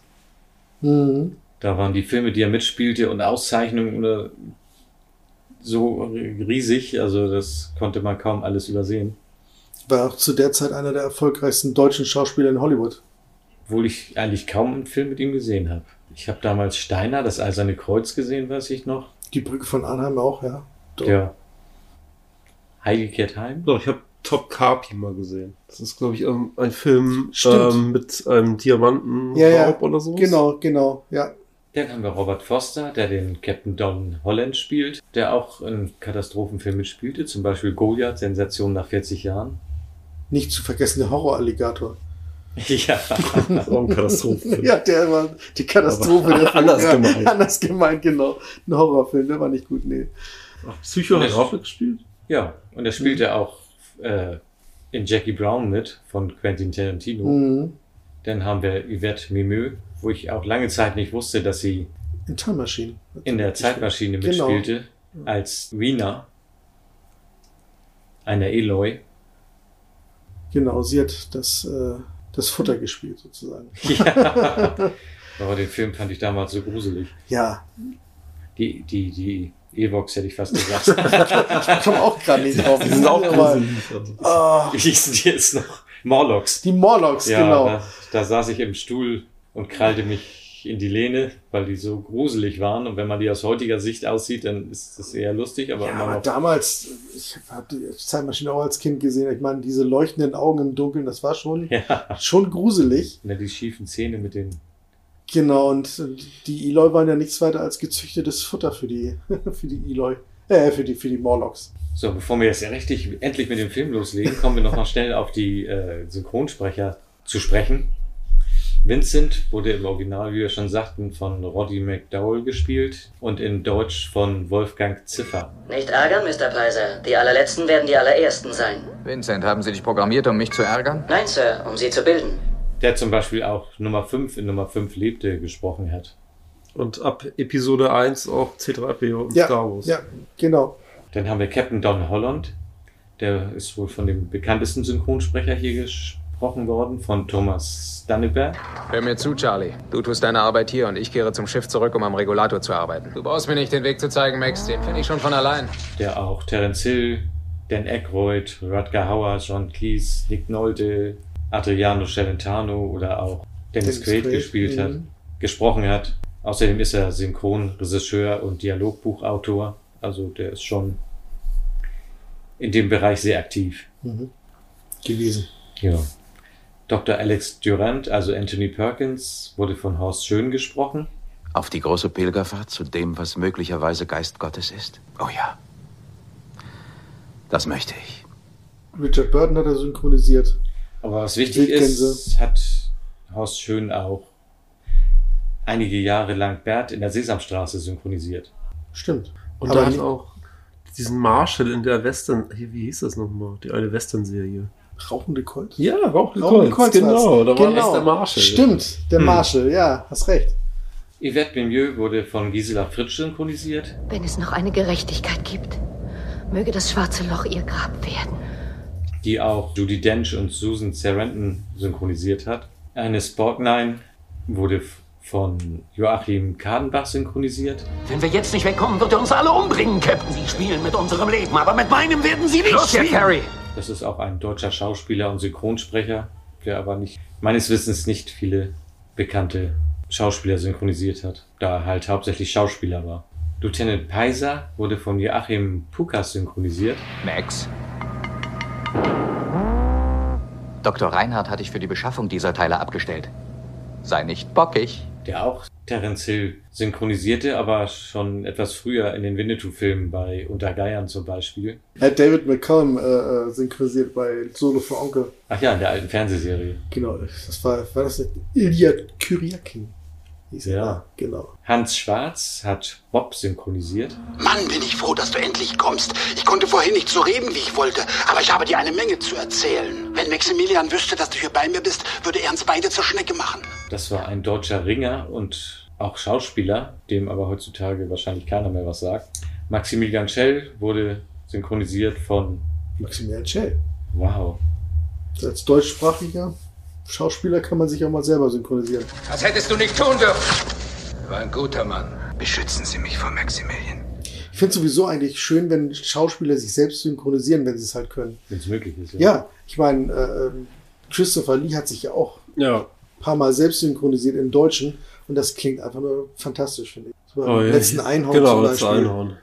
Top, da spielt er, wie gesagt, äh, den, den wie er, König. Ah, König. Diesen Der bösen, König. Diesen bösen König halt und äh, der, der ist halt im Original äh, im, im Englischen und eben auch im Deutschen halt äh, von ihm gesprochen. Das ist einfach großartig. So, dann besprechen wir mal kurz den Film, der natürlich mit dieser unglaublichen Eingangssequenz anfängt, nachdem man die Ouvertüre gesehen, gehört hat. Jetzt darf ich? genau. Das war seinerzeit ja die längste Computersequenz, äh, die es äh, in der Filmgeschichte gab. Ich meine, angefangen hat es ja mit äh, so einem Film wie Star Wars, mit kurzen Sequenzen, die halt wirklich aus dem Computer stammten. Aber dieser Film hat wirklich die längste Sequenz gehabt. Und die sah früher großartig aus und sie finde, sieht auch immer noch großartig aus. Dieses, so ein, so ein Grid, so ein Netz, äh, in dem dann halt, in dem dann halt, äh, halt herumgefahren wird mit der Kamera und dann geht es halt auf dieses schwarze Loch zu, auf diesen, auf diesen Trichter und dann wird man da reingesogen. Das sieht echt toll aus. Ja, da gibt's nichts dran auszusetzen. Das sieht alles auch heute noch perfekt aus. Mhm. Und so kann man auch mal einen Vorspann drehen, der interessant ist, den die Leute auch gucken würden. Nach, dem, nach der Titelsequenz sieht man ein, Ein Weltraum, der nicht nur schwarz mit weißen Punkten ist, mit Ster äh, weißen Sternen, sondern der wirklich auch Nebel hat. Also der- der, Weltraum ist farbig. Er hat blaue und violette äh, Nebelwolken und es sieht einfach nur cool aus, fand ich. das stimmt ja, nicht einfach nur Punkte. Wie man aus Star Trek und Star Wars kennt. Und man hört die Stimme, Stimmen der Besatzung der Pelomino. Und man sucht am Anfang erstmal das Schiff, wo kommen die Stimmen her, bis man sieht, dass das von unten links klein auf einen zukommt. Immer groß, größer werdend, bis es an einem vorbeifliegt. Ich finde, das Design des Schiffs erinnert mich so ein bisschen an die Mondlandefähre. Stimmt, die Palomino sieht aus, genau, genau, sieht aus wie, wie das Lem. In der ersten Szene in dem Schiff, als Vincent sagt, das größte schwarze Loch, das ich je gesehen habe, Mr. Peiser. Und an der Stelle kann man sehen, wie eine Hand Vincent wahrscheinlich ein bisschen im Gleichgewicht hält und, und unten für ein paar Sekunden lang am Fuß festhält. Ich glaube, der wird gedreht einfach, ne, oder? Mhm. In der Szene dreht er sich einfach Damit er so sich rum und ein unten. bisschen ist er- dreht zu dem Schauspieler, genau. ist er wahrscheinlich auf der Stange fest und der dreht dann einfach so an dieser Kugel. Er hätte sich ruhig mal schwarze Handschuhe anziehen können. Ja, das ist schade eigentlich. Ne? Ich meine, der Film hat echt ordentliche Spezialeffekte, aber sie haben teilweise echt nicht aufgepasst, weil man die Sachen wirklich sieht. Na, also ob es nun ein paar Fäden sind oder, oder irgendwelche Stangen sind. Gerade eben diese Hand, da hätte man einfach einen schwarzen oder schwarz anmalen. Hätte man Ja. die Hand nicht gesehen. Aber wahrscheinlich haben sie nicht damit gerechnet, dass es auffällt. Vor allen Dingen, dass äh, Leute später dann äh, solche Filme dann äh, mit hoher Auflösung, mit Einzelbildfortschaltung sich angucken, um dann Fehler zu suchen. Ja, das erste Mal hat das kein Mensch gesehen. Nee, ich habe es im Kino auch nicht gesehen. Sehr ganz unwahrscheinlich. Ehrlich. Ganz ehrlich. Und die nächste Szene, in der Dr. Kate McRae und wie heißt der noch? Peiser? Peiser, glaube ich, ja, ist auch egal. Schweben schwerelos auf einen zu durch das Schiff. Das sieht schon sehr ordentlich aus. Es ist, es ist echt ein ordentlicher, äh, ein ordentliches Matte Painting. Was wirklich, also das Schiff sieht riesig aus eigentlich. Also als ob es mehrere St- Stockwerke hat. Es ist so ein bisschen TARDIS. Es sieht von Mhm. innen größer aus wie von außen. ja, das stimmt. Ich finde, man kann das ganz schwer einschätzen, weil Ja. man, sieht man die Leute mal außerhalb des Schiffs? Man, nee, wenn es landet, nicht, sieht man, wie die Genau, man- Röhre andockt. wie die Röhre Da andockt. sieht das aber- Schiff eigentlich viel kleiner aus. Ja. Also halb so groß wie das, was da vermittelt wird, auf alle Fälle, genau. Aber so innen drinne jetzt, also wenn nicht dieser Tunnel eben, aber so im, im Cockpit selber, das kommt schon von der Größe her hin. Ja. Mir ist auch erst später aufgefallen, dass sie, wenn sie miteinander sprechen über das schwarze Loch, dass sie gar nicht bei alle im selben Raum sind, sondern in verschiedenen Räumen. Stimmt. Das ist einmal das, das, das äh, obere Cockpit und dann, glaube ich, irgendwie ein, Und unten ein, sitzen. irgendein Deck, äh, wahrscheinlich im, im Wissenschaftslabor oder sowas. Ja. Jedenfalls haben sie auf mehreren Ebenen ihre Holoprojektoren. Und er sagt, das ist das größte schwarze Loch, dem ich je begegnet bin. Das hört sich an, als wenn man ständig schwarzen Löchern begegnet. Aber nur kurz. Die Effekte des schwarzen Lochs selbst wurden durch einen Strudel in einem Plexiglas-Wassertank hergestellt. Man fügte verschiedene Farben hinzu und wurde beleuchtet in den Tank von unten und so entstand das, der Effekt des schwarzen Loches. Der Tank wurde auch schon benutzt für den Film 20.000 Meilen unter dem Meer. Das heißt, auch die Nautilus ist schon in diesem schwarzen Loch rumgeschwommen. Aber bei diesem schwarzen Loch sieht das vom Effekt her echt um einiges besser aus als in dem Film Flash Gordon, den wir ja schon mal besprochen haben. Das war ja auch ein Wassertank, Ja. in dem man Farbe reingekippt hat und dann eben so ein Strudel erzeugt. Allerdings waren die Farben da Da war alles mehr poppig. Das war alles und- mehr poppig bunt und da waren auch große Farbblobs drinne. Da hatte man Wenn das hier wirklich aussah wie, wie so Sterne und Lichter, die sich da so rotieren. Flash Gordon hat man auch nicht so viel Wert auf Realismus, sondern eher auf Comic. eine interessante Optik gelegt. Hm, das stimmt schon. Und dann entdecken sie auch, dass vor dem schwarzen Loch noch ein unbewegliches Objekt steht, was wohl ein Schiff ist. Und sie versuchen herauszufinden, was das ist, was das für ein Schiff ist. Und was ich auch ein bisschen komisch finde, ist, dass sie das Schiff mit komplett anders aussehenden Schiffen vergleichen. Ja, sie, sie rattern erstmal so sämtliche Stationen und Schiffe durch, die sich in der Gegend befinden sollen. Ne? Ja, aber eigentlich sollte doch sofort auffallen, was das für ein Schiff ist eigentlich. Die Silhouette ist eigentlich unverkennbar. So viele Schiffe kann es eigentlich nicht geben, die sie Aber ich finde, das macht die Szene irgendwie interessant und spannend, weil Richtig. genau das ist mir auch immer im Gedächtnis geblieben. Genau. Wie er auch die Namen Die vorliest. ganze, genau, die, die ganzen Stationen aus den verschiedenen, äh, von den verschiedenen Ja. Ländern. Und das, das Match dann Pluto so. 4 Japan und so. Genau, alles, Sahara-Modul. Genau, so, genau das Sahara-Modul. Es muss Ja. nicht immer realistisch sein. Und das letzte ist es natürlich dann, ne? Ja, Oder klar. man, man weiß nicht, ob es das letzte ist. Vielleicht werden danach noch welche gekommen, aber. Genau, und da ist es nämlich auch die äh, Raumsonde 1. Stimmt, vielleicht haben sie es mit Absicht gemacht. Stimmt. Vielleicht ist da drinnen auch eine Katastrophe passiert. Wer weiß. Zu Beginn des Films erklärt Dr. Kate McRae fälschlicherweise, allerdings nur im Englischen, sagt sie, dass sie bewohnbares Leben im Weltraum versucht zu entdecken, was natürlich totaler Quatsch ist, sondern bewohnbare Welten. Dr. Kate, wasn't that the ship your father was on? USS Cygnus. Its mission to discover habitable life in outer space. Same as ours. Aber im Deutsch hat man das geändert. Korrigiert? Ja. Aber das, sie sagte auch noch danach, dass das die gleiche Mission ist, die sie auch haben. Ja. Richtig, genau. Aber sie sind ja nun ein bisschen, also so mit weniger Leuten, die gleiche Mission. Gleiche Mission mit weniger Leuten, aber viel später halt. Ne? Also Ja, okay, ist, weil die, das Ding ist ja nie zurückgekommen. Es war verschollen. Wahrscheinlich haben sie dann auch gesagt, ja, jetzt geben wir ein paar, ein paar Euronen weniger aus. ja, nach dem Schiff war nicht mehr genug Geld da für ein größeres. Nehmen wir eine kleine Crew, Ja, auch verschwindet ist nicht so schlimm. Wenn, genau, wenn die verschollen sind, dann sind es halt nur vier. ja. Und ein Roboter, Und, und ein Roboter. Ich meine, hey. der wahrscheinlich teurer ist wie das Schiff. Aber ich meine, das andere war ja, das war eine ganze Stadt, die verschollen war. Nun beschließt man, sich das Ganze näher anzusehen und das Risiko zu wagen, sich das Schiff einmal aus der Nähe anzusehen. Und fliegt natürlich auf ein schwarzes Loch zu. Was auch seltsam ist, kurz vor dem Start, als sich das Schiff zum ersten Mal dem schwarzen Loch nähert, sagt er, schnallen Sie sich an, sonst haut euch die Schwerkraft vom Stuhl. Harry schnallt sich auch an und macht auch schon sehr angestrengten Eindruck, während im Hintergrund Dr. Kate immer noch im Schwerelos rumfliegt, als wenn sie das Memo nicht gehört hätte. Also sie wird da überhaupt nicht von beeinflusst. Das passt nicht so ganz zusammen. Das stimmt. Aber ihr passiert nichts und sie fliegen auf das Schiff zu und plötzlich hören die Vibrationen auf und Die sind sozusagen in einer Schwerkraftblase. alles ist ruhig und sie fliegen ganz langsam zu einer phänomenalen Musik an der Cygnus vorbei, was sehr beeindruckend aussieht. Ja, dann beleuchten sie halt mit, mit ihren Scheinwerfern äh, äh, das, das Schiff und äh, dann sieht man erstmal die ganze Größe und diese ganze Struktur, die wirklich einfach nur bombastisch aussieht. Mikrorichtstrahlantenne aktivieren.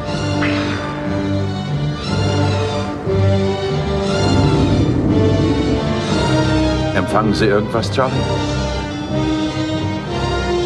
Negativ, Alex. Diesmal können unsere Signale nicht durchkommen.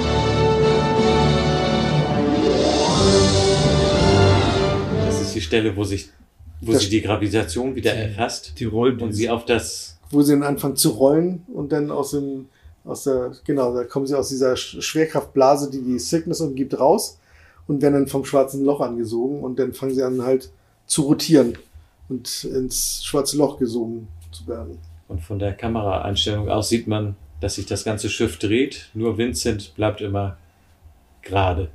Der bewegt sich sozusagen genau wie die Kamera, also rotiert mit der gleichen Geschwindigkeit der Kamera. Und somit sieht das eben aus, als ob das ganze Set sich sozusagen bewegt um die, um den Androiden rum.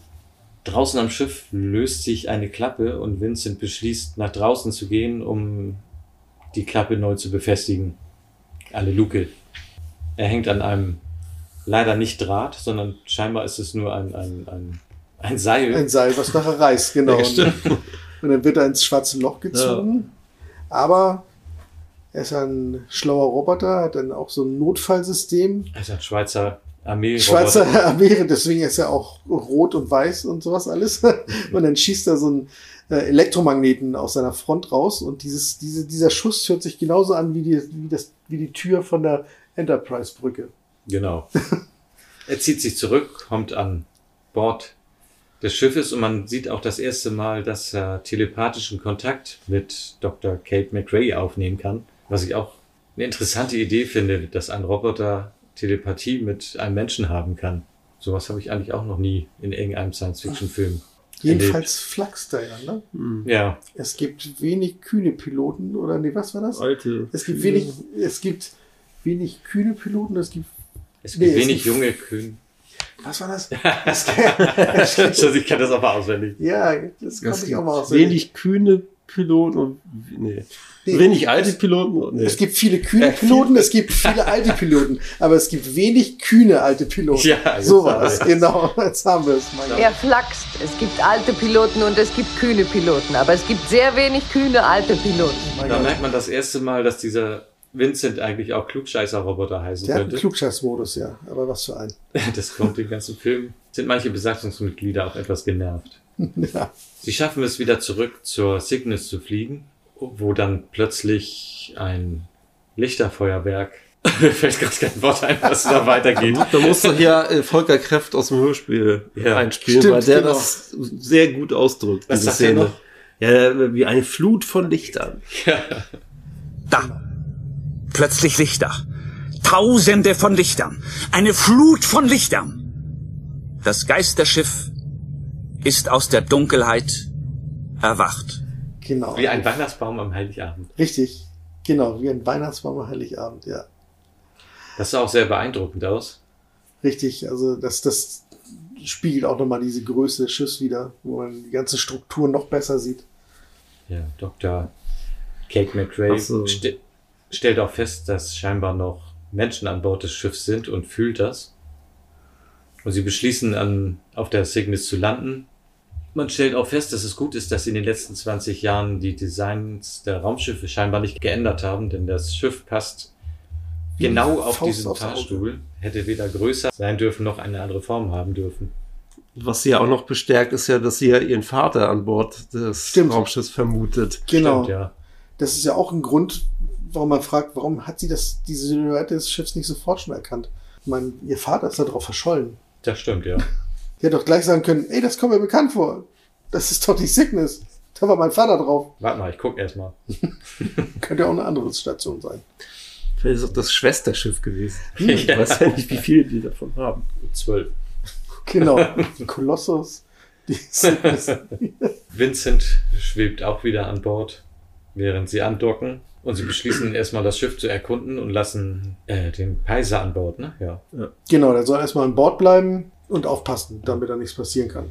Kaum sind sie an Bord, werden sie beschossen und ihrer Waffen entledigt. Eigentlich werden ja nur gezielt, wird auf die Waffen geschossen und eben auf den Roboter, der aber auch von vornherein halt ausgefahrene Laserkanonen hat. Ja, die er schlecht fallen lassen kann. genau. Das ist wie bei Wolverine. Lass deine Messer fallen. Moment. Sie betreten weiter das Schiff und man stellt sehr schnell eine Ähnlichkeit zu Star Wars fest, denn auch die hohen Gänge hier haben alle keine Geländer. Genau wie den Sternzerstörern. Genau. Irgendwann ist halt kein Geld mehr da. Außerdem kann man da viel besser runterfallen für spannende Szenen. Wir sind in einer riesen Halle, die sehr gigantisch aussieht. Und man kann eigentlich einmal komplett durchs Schiff nach vorne gucken.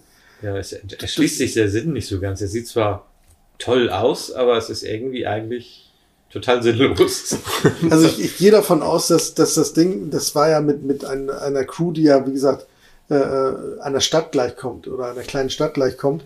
Und äh, wahrscheinlich soll das Design halt auch so sein, dass eben auch eine ge gewisse Größe äh, dargestellt wird, damit man sich äh, nicht irgendwann, damit nicht irgendwann So Beklemmung und genau, beengtes Gefühl aufkommt, weil das ist ja ein Schiff, was eben sehr lang unterwegs ist, ne? also wie so ein Generationsschiff halt.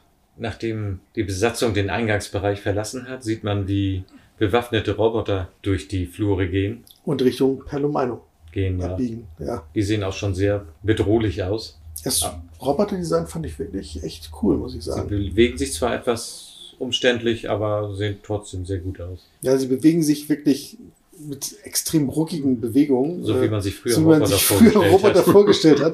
Und wenn man heute sieht, wie Roboter sich bewegen, dann ist es alles andere als, als hakelig. Aber es ist halt typischer Zeitzeuge, ne, der Film. Ja. Jetzt kommt noch was Tolles. Sie fahren erstmal Achterbahn. Genau, in einem, in einem, ich sag mal, Rohrpostsystem außer, äh, äh, außen am Schiff montiert. Das sieht aus, als wenn das sehr viel Spaß bringt, weil die Röhren auch durchsichtig sind und man fast wie auf einem Auto durch den Weltraum fährt. Würde doch wunderbar auch zu Disneyland passen. Eigentlich schon, ne? dieses- So eine, so eine Tour. Black Hole Ride. Genau, Ja. so, so eine Achterbahntour, so- richtig. Ja, genau. Hätte es Stimmt. vielleicht auch gegeben, wenn der Film Wenn erfolgreich der Film gewesen erfolgt. wäre. Ja. Verdammt. Es sollte ja auch mal, als Tron im Kino war, der, der, also der zweite Tron-Teil, sollte eigentlich auch ein, eine Neuverfilmung vom Schwarzen Loch eigentlich stattfinden. Aber Ja. als Tron leider dann auch äh, nicht so die tollen Einsp äh, Einspielergebnisse War gezeigt schon hatte, nicht schlecht, aber immer noch nicht ausreichend. haben sie dann gesagt, ach nee, das wird doch noch nicht so weit. Aber ein Tron, aber ein Tron Ride gibt es in einem Disneyland. In Asien, ja, genau. Da sitzt man auf den Motorrädern. Das sieht auf die Leitzeige, das, Das sieht echt cool aus. Das würde ich auch gerne mal ausprobieren. Ja. Ein Augenblick später kommen sie in die Zentrale, die, wie ich finde, die genialste Zentrale eines Raumschiffes ist, die ich je gesehen habe. Über Funktion und kann man sich streiten, aber es sieht einfach genial aus. Ja, so das ist, also erstmal ist es auch da wieder, es sieht einfach bombastisch groß aus. Eine riesige Halle und äh, rundum mit Bedientafeln, die leuchten und, Eine große Kuppel mit freier Aussicht auf die Sterne. Und sie haben sogar sowas wie einen eingefangenen Meteoriten oder irgendwas, jedenfalls. Scheinbar auf zur der- Energiegewinnung oder wo auch immer für, obwohl sie direkt daneben stehen. Man weiß nicht, was es genau sein soll. Da ist ja auch ein blauer halber. Halb, halber Planet, wie es aussieht, ja. Es sieht in erster Linie toll aus. Das stimmt. Vielleicht steckt auch eine Idee dahinter. Sie gehen nun durch diese Zentrale, die scheinbar komplett verlassen ist, bis auf die Roboter, die an, der, an den Bedientafeln sitzen, ja. und sie überhaupt nicht beachten. Der einzige, der sie beachtet, ist ein etwas größerer Ro- Roboter, der ihnen entgegenschwebt. Wie wir wissen, ist das Maximilian? ja Fortfindungsstörung. Ja, Maximilian kommt auf sie zu mit rotierenden Messern und sieht sehr beängstigend aus, der auch sehr gut designt ist. Aber wofür hat er diese Messer eigentlich? Ich meine, Warum hat er die angebaut bekommen? Zum Kartoffelschälen.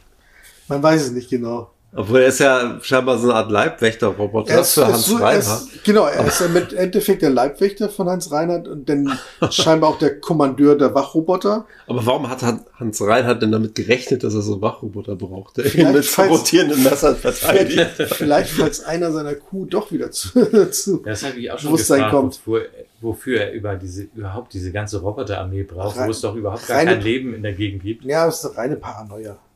Ja. Das ist, denke ich mal, alles. Der- Jedenfalls, also der Maximilian, der sieht echt sehr beeindruckend aus. Der ist groß, schwebt auch, genau wie, äh, wie halt Vincent, aber hat halt schon eine menschliche Statur, aber wie halt so ein... Sieht muskulös aus. Ja, genau. Wie so ein Wrestler oder, oder, oder ein Gladiator halt, ne? Ja. Ja, sie treffen auf Dr. Hans Reinhardt, der im Dunkeln auf der Brücke sitzt und Harry Bruce sagt, dass er schon immer eine Fable für theatralische Auftritte hatte und er erklärt, dass die Crew damals versucht hat, wieder zur Erde zurückzukehren, als das Schiff zu sehr beschädigt war, um weiter zu fliegen oder zurückzukehren. Mhm. Und Dr. Craig McKay Cray fragt, ob Dr. Kate McRae. ja, fragt, ob ihr Vater noch an Bord ist.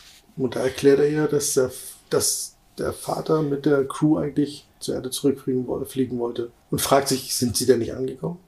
Schade, war eine schöne, gute Crew. Mhm. Aber man sieht schon jetzt, dass er ein bisschen leicht wahnsinnig aussieht eigentlich. Auf jeden Fall nicht ganz normal. Die Crew sagt Dr. Reinhardt, dass er seit 20 Jahren vermisst ist. Und er sagt 20 Jahre, 20 Erdenjahre. Wahrscheinlich ist in der Nähe des schwarzen Loches die Zeit anders verlaufen und für ihn ist- wahrscheinlich wesentlich weniger Zeit vergangen wie für die anderen. Aber wie viel, wie die Zeit genau verlaufen ist, das wird nie erklärt. Das ist doch genau das gleiche wie bei Interstellar. Mhm. Ja, Genau. Wahrscheinlich ist er erst seit einer Viertelstunde da. Nein, sie. ähm, Na, das wohl nicht, weil ich meine, wenn man sieht, was er alles gemacht ja, hat, vielleicht zehn Jahre oder wer weiß. Ist eigentlich ja auch nicht wichtig, aber, Aber trotzdem so- interessant, dass so die wie er Zeit sein- anders verlaufen ist. sein Schiff da umgebaut hat in der Zeit oder umbauen lassen hat von den Robotern.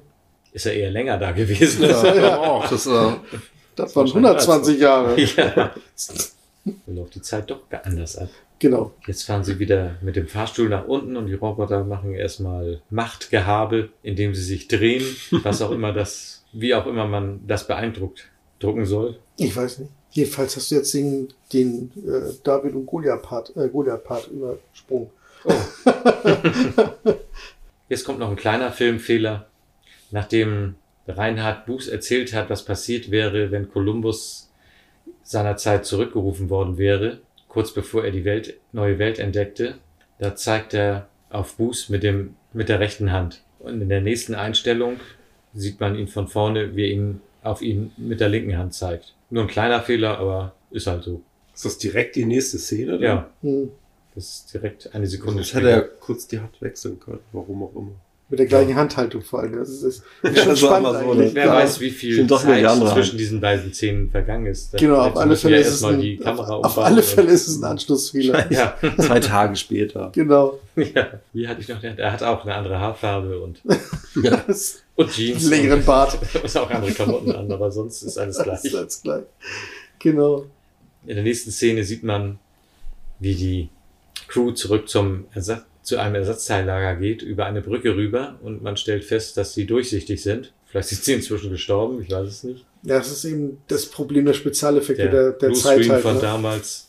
Genau, das war halt die äh, Kombination mit Matte Painting und, und das Realbild wurde drüber gepackt und äh, da gab's halt, s- sieht man auch bei Star Wars, äh, bei, bei einigen Szenen, Mhm. die haben sie bei der Special Edition dann halt äh, neu äh, überarbeitet, weil auf Hoth zum Beispiel, da hat man es auch Mhm. äh, durch die Cockpit äh, äh, ähm, Verstrebung hat man äh, weiterhin die, die, die gesehen, Landschaft ja. gesehen, diese Eislandschaft gesehen. Und nachher haben sie es dann halt äh, nochmal überarbeitet und dann hat man das Ganze wieder. Äh, das, das war halt wirklich ein Problem mit Bluescreen und äh, über andere. Ja, man muss immer genau die Stelle abpassen, Mhm. dass man den Blues, das Bluescreen nicht sieht und das auch schon mal gemacht und irgendwann werden, Genau. werden die Leute durchsichtig, aber man sieht den Schimmer nicht mehr. Und in dem Moment, wenn sie wieder feste Körper haben, sieht Dann man hast wieder du den diesen, Schimmer. diesen, diesen Rand drumherum, Ja. diesen grünen oder Da blauen muss Rand. man halt den Mittelwert finden, wie es gerade am besten aussieht. Genau. Aber auch das wird man früher wahrscheinlich gar nicht gesehen haben. Nö. Im Kino habe ich es nicht gesehen. Du hast den Film früher auch nur einmal gesehen. Ja, Kino. genau. Da hat kein Mensch auf sowas geachtet. Nein, definitiv. Das, ich glaube, in, in den Kinos war das auch gar nicht, das war nicht so lichtstark wie die heutigen Projektoren zu Hause oder, Oder auf dem oder, Fernseher. oder auf dem Fernseher, die, die ein LED-Rücklicht haben oder, oder also Beleuchtung haben oder, oder sogar OLED oder sowas. Die sind ja viel leuchtkräftiger. Also das Ja. kann man viel besser erkennen. Und jetzt treffen sie auf erstmal, zum ersten Mal auf dem zusammengekloppten Roboter, auf den, Und Bob, dem überall die Kabel raushängen. Den haben sie nun wirklich extrem zer, zerlegt. zerlegt, ja. Das stimmt. Währenddessen führt Hans Reinhardt Dr. Kate McRae und Durant. Grant ja Mhm. ein bisschen durch das Schiff und zeigt ihnen, was er alles. Seine Errungenschaften Ja. sozusagen. Genau. Wie, wie er eigentlich es geschafft hat, äh, ein, ein Gravitationsfeld zu erzeugen, was so ein riesiges Schiff wie die USS Cygnus äh, befähigt, in der Nähe eines schwarzen Loches zu verharren, ohne reingesogen zu werden. Ja, sieht auch alles sehr beeindruckend aus, was er da so zeigt. Aber die Armaturen wiederholen sich. Genau, von Stockwerk zu Stockwerk, ja. Ja, und es gibt verdammt viele Stockwerke, was die da alles machen. Und an jedem hängt Copy-Paste, sieht das aus. Ja, überall, also in den, da drunter sind überall auch äh, seine Roboter an den, Ja, an den Konsolen und äh, bedienen und oben äh, stehen sie da und äh, Durant, äh, Dr. Durant äh, drückt auch einfach ein paar Knöpfe, was scheinbar keinen Effekt auf den auf diesen Powercore Ja, hat. nachher klappt das ja alles nicht so richtig. Vielleicht liegt es da. Ah, er hat die Einstellung versaut. Das stimmt, das kann sein. Ja, dann kommen sie auch noch an ein paar verlassenen Schreibtischen vorbei, die wohl nicht mehr bedient werden müssen. Ja, das war, das war da, wo sie runtergeguckt hatten, halt, ne? Ja, und Harry Booth trennt sich heimlich von ihnen, weil er ein bisschen auf eigene Faust das Schiff erkunden will, weil ihm das alles ein bisschen seltsam vorkommt da. Ja. Und macht sich aus dem Staub.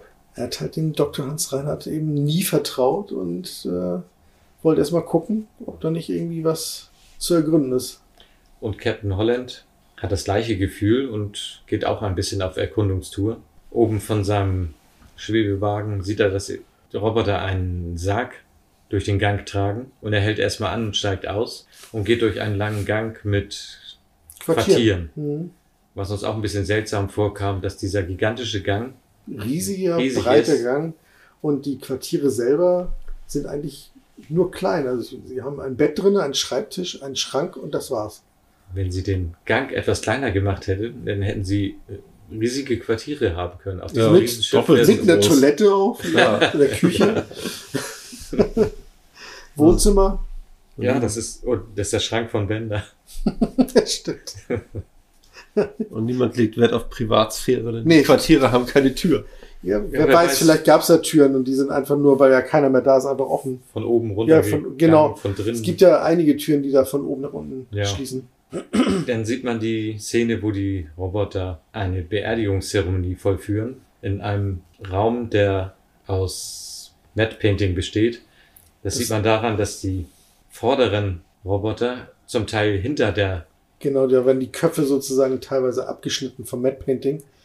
dem Moment, wo man das sieht, zerfällt natürlich der ganze Eindruck des Raums. Und man sieht durch diese zwei Köpfe gleich, wie alles gemacht wurde und, und der Raum sieht gleich Ja, ist echt schade, dass man da teilweise halt nicht aufgepasst hat. Ne? Also, Ja. dass man da, Wenn man die beiden vorderen weggelassen hätte, dann würde das ganz anders aussehen. ja, oder ein weitwinkel, äh, weitwinkligeres Objektiv genommen hätte, dann hätte wäre da mehr Luft gewesen zum Seiten hin.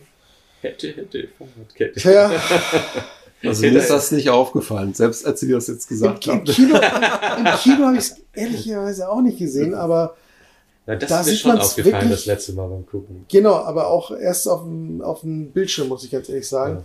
Aber es ist echt schade. Ich meine, die, die Effekte an sich sind so toll, Ja. aber äh, So da eigentlich hätte man eigentlich hätte man gesagt nach dem Motto, okay, das passt jetzt nicht ins Bild, diese Einstellung müssen wir normal filmen. Ich meine, das sind alles Extras. Ne? Ich meine, das sind Leute mit, mit, mit Kapuzen auf, man sieht keine Gesichter. Da kann man wirklich äh, Leute für, für 50 Flocken pro Person nochmal eine halbe Stunde hinstellen und dann äh, das nochmal filmen. Das ist, glaub, wäre, glaube ich, billiger gewesen, als äh, dann eben diesen Hohn einzufahren. Ja. Ist echt schade. Also ich finde es schade. Vor allen Dingen, weil Disney ja mit dem Film eigentlich wirklich äh, solche, solche Filme pushen wollte und, und da eigentlich dann. Sie haben auch viel Wert auf Special Effects. Ja, und äh, ich meine, das ganze, das ganze Design, das sieht alle groß, alles großartig aus. Und bei solchen Sachen wird dann geschlampt, das finde ich ein bisschen schade. Ja. Ganz ehrlich. Und während Aber- er die Beerdigung beobachtet, ist Harry Bruce unterwegs und hat einen Raum gefunden, in dem ein einziger Roboter eine, einen Computer bedient und im Hintergrund sind viele beschlagene Scheiben. Er geht etwas näher an den Roboter ran. Nicht zu vergessen, das grünliche Licht aus dem beschlagenen Schein. Genau, ja. Und dann geht er wirklich wenige Zentimeter dicht an das Gesicht des Roboters ran und versucht herauszufinden, ob er sprechen kann, was aber scheinbar nicht möglich ist.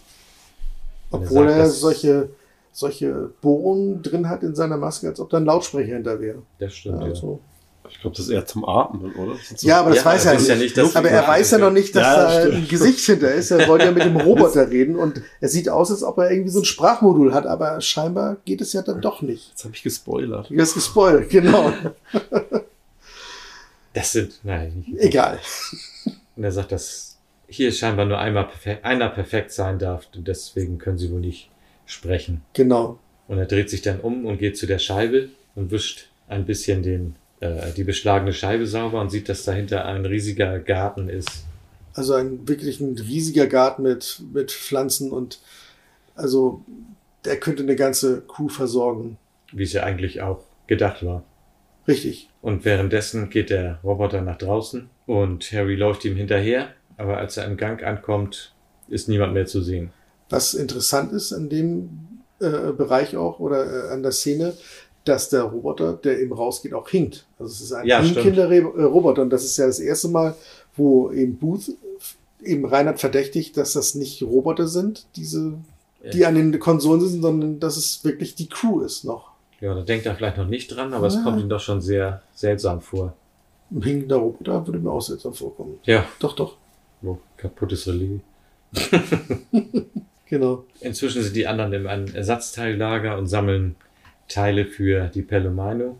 Finde ich immer noch schön. Palomino. Das Schiff wurde von C&A gesponsert. Ja. Genau, von, den, von der Kinderklamottenlinie von C&A. Darum ist es kleiner. Stimmt. Jetzt haben wir es. Deswegen sehen die Roboter auch aus wie Kinderspielzeuge. Ja. Oh, sehr Hat schön. alles so seinen Sinn. Es hat alles, genau, es hat alles seinen Sinn und Zweck. Ja. Ja. Jetzt sind wir wieder zurück auf der Brücke, wo Hans Reinhardt weiterhin erklärt, was er vorhat. Und man sieht oben rechts zwei der Roboter stehen, die eindeutig gezeichnet sind diesmal und sich nicht bewegen. Die sind auch sehr detailreicher. Das liegt daran, dass sie halt gezeichnet sind und nicht echt sind. Was aber überhaupt nicht auffällt, wenn man nicht drauf achtet. Aber Also man- ich, ich habe es wirklich nicht gesehen beim Gucken. aber wenn man einmal drauf, wenn man manche Sachen einmal gesehen hat, das ist das Dumme, wenn man so einen Film so genau guckt. Genau wie die Hand am Anfang ne, bei, bei Vincent. Man Ja. versaut sich mit so einem Podcast echt die, diese Filme. Oder wenn man sie zu oft guckt halt auch. Ne? Ja. Oft mal, wenn man sie öfter guckt, sieht man die ganzen Fehler. Ja, man beim befasst sich jetzt aber auch sehr intensiv damit Stimmt. und, und, und, und liest alles darüber und findet Sachen raus, die man selbst vielleicht nie gesehen hätte. Ja. Aber es ist trotzdem interessant und ich werde den Film auch weiterhin wahrscheinlich sehr gerne gucken. An der Stelle beschließt Dr. Durant ja Mhm. mit Hans Reinhardt durch das schwarze Loch zu fliegen. Obwohl Hans Reinhardt will ja eigentlich gar nicht. Ne? Er sagt ja eher, dass, äh, dass Durant halt seine Aufzeichnungen, die ganzen Formeln, die er in der Zeit rausgefunden hat, äh, äh, eben mitnehmen soll und äh, veröffentlichen soll in seinem Namen. Und dass sie Palomino beobachten soll, wie das Schiff. Wie das Schiff ins schwarze Loch fliegt. Ja. Genau, denn er sagt ganz theatralisch, er möchte hinein, hindurch Und darüber hinaus. In der Zeit sollen sich Vincent und Bob ein wenig amüsieren und mit ein paar Robotern auf dem Schießstand ein bisschen um die Wette schießen, wo auch dieser seltsame Star? Star, der Anführer der Roboterarmee auf dem Schiff, ist und gerade Zielschießen macht. In der Zwischenzeit sind, ist die Crew mit Hans, Hans Reinhardt in einem Salon, um äh, zu dinieren. So muss man das sagen, weil dieser Raum wirklich sehr altertümlich eingerichtet ist mit Kronleuchtern und Kerzenleuchtern an den Wänden und Holzpaneelen, was Mhm. aussieht wie in einem alten Schloss eher oder Her Herrenhaus. Aber das ist auch dieses äh, ähm, schöne Wandgemälde von der USS Cygnus, was eben eins von diesen Produktionsskizzen von Peter Hm. Ellenshaw ist. Ja, das würde ich mir auch an die Wand hängen. Das will ich mir auch annehmen. Das ist ja echt großartig. Besonders mit diesem schönen Rahmen, obwohl ich gar, gar nicht so eine große Wand hätte. Außer die mit der Leinwand, aber die möchte ich nicht dafür opfern. Das erinnert mich aber auch an hier 20.000 Meilen unter dem Meer. Mhm, was ja auch eine Disney-Produktion ist. Und Richtig. dieser Raum könnte auch von Kapitän Nemo Ja. Eingerichtet worden Der sein. könnte auch auf der Nautilus sein. Ja, das ist, das ist typisch Disney. Wenn man die. Geschichten vergleicht, haben die auch viele Ähnlichkeiten. Ja, äh, im Endeffekt ist Hans Reinhardt ja auch so ein Captain Nemo, ne? Also Ja. auch ein leicht durchgedrehter Wissenschaftler, der eigentlich mit, mit, mit äh, der Welt um sich herum eigentlich gar nicht ver- einverstanden ist Ja, und ausbrechen möchte. meint das Richtige zu tun. Mhm. Das ist das, wo er da erzählt nach dem Motto. Er beschließt, ins äh, schwarze Loch zu fliegen. Ach so. Der möchte hinein. Das hatten wir schon. Ja. Über, unter. Über und durch. durch. genau, herum. Drüber, wir sind die ganze Zeit waren wir herum, herum, herum, herum. Jetzt waren wir drüber, drunter und dann durch. In der Zwischenzeit sieht man, Grobi wie eine. Reinhardt. Entschuldigung. In der Zwischenzeit sieht man, wie eine Sonde aus dem schwarzen Loch auftaucht und Richtung Cygnus fliegt, was eigentlich sehr beeindruckend ist. Die muss wahnsinniges Triebwerk haben, auf alle Fälle. Und Dass die eigentlich schon drinne war und wieder rausgekommen ist. Mhm. Was ich irgendwie seltsam finde. Denn dann müsste er doch eigentlich schon wissen, was das, ja, äh, drin ist. Ja, das. deswegen, er liest ja die Computer aus. Ja. Das tut er ja. Warum fliegt er denn nicht mit so einem Schiff da rein? Warum muss das das große sein? Er ist halt größenwahnsinnig, da braucht man auch ein großes Schiff, um da reinzufliegen. Ich weiß es nicht. Er ist ja davon überzeugt, dass eben sein Gravitationsfeld das alles aushält, um dadurch zu fliegen, das, was alles da berechnet hat und Das so. stimmt, ja. Er ist, halt, wie gesagt, er ist ja sehr überzeugt von sich und von seinem, von seiner Technik, die er da geschaffen hat. Dann ist man wieder zurück auf der Schießbu in der Schießbude, Der Schießbude, ja, genau. wo Bob das erste Mal gegen Star antritt und Vincent sagt, gut geschossen, Bob.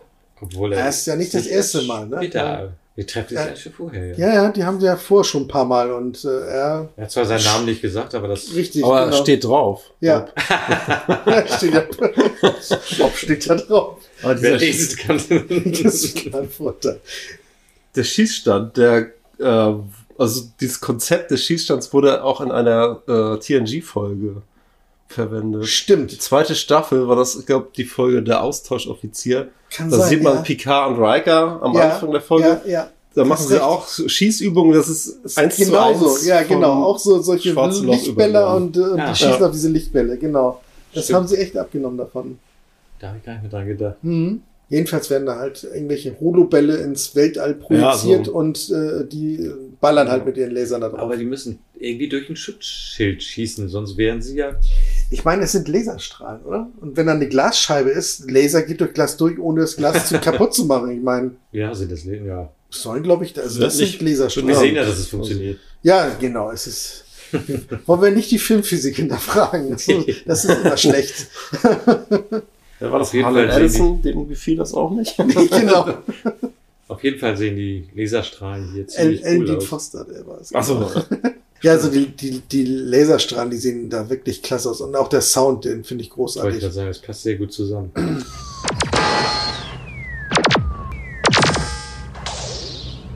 Fühlt sich bombastisch an, nicht irgendwie piu Also, piu. Genau, also die, dadurch, dass sie eben auch diesen weißen Kern haben, so richtig strahlend weißer Kern und dann nach außen rot äh, raus, also ausfasern, äh, sieht das halt wirklich wie ein heißer Lichtstrahl aus. Ja. Was ich interessant finde, ist, sie sind ja oben am Essen und man sieht, wie sie die Tür von der Seite betreten. Richtig. Aber Sie wenn man den mit- Raum von außen sieht, Genau, sie sind, das, hat, das ist mir auch im Kino schon aufgefallen oder damals.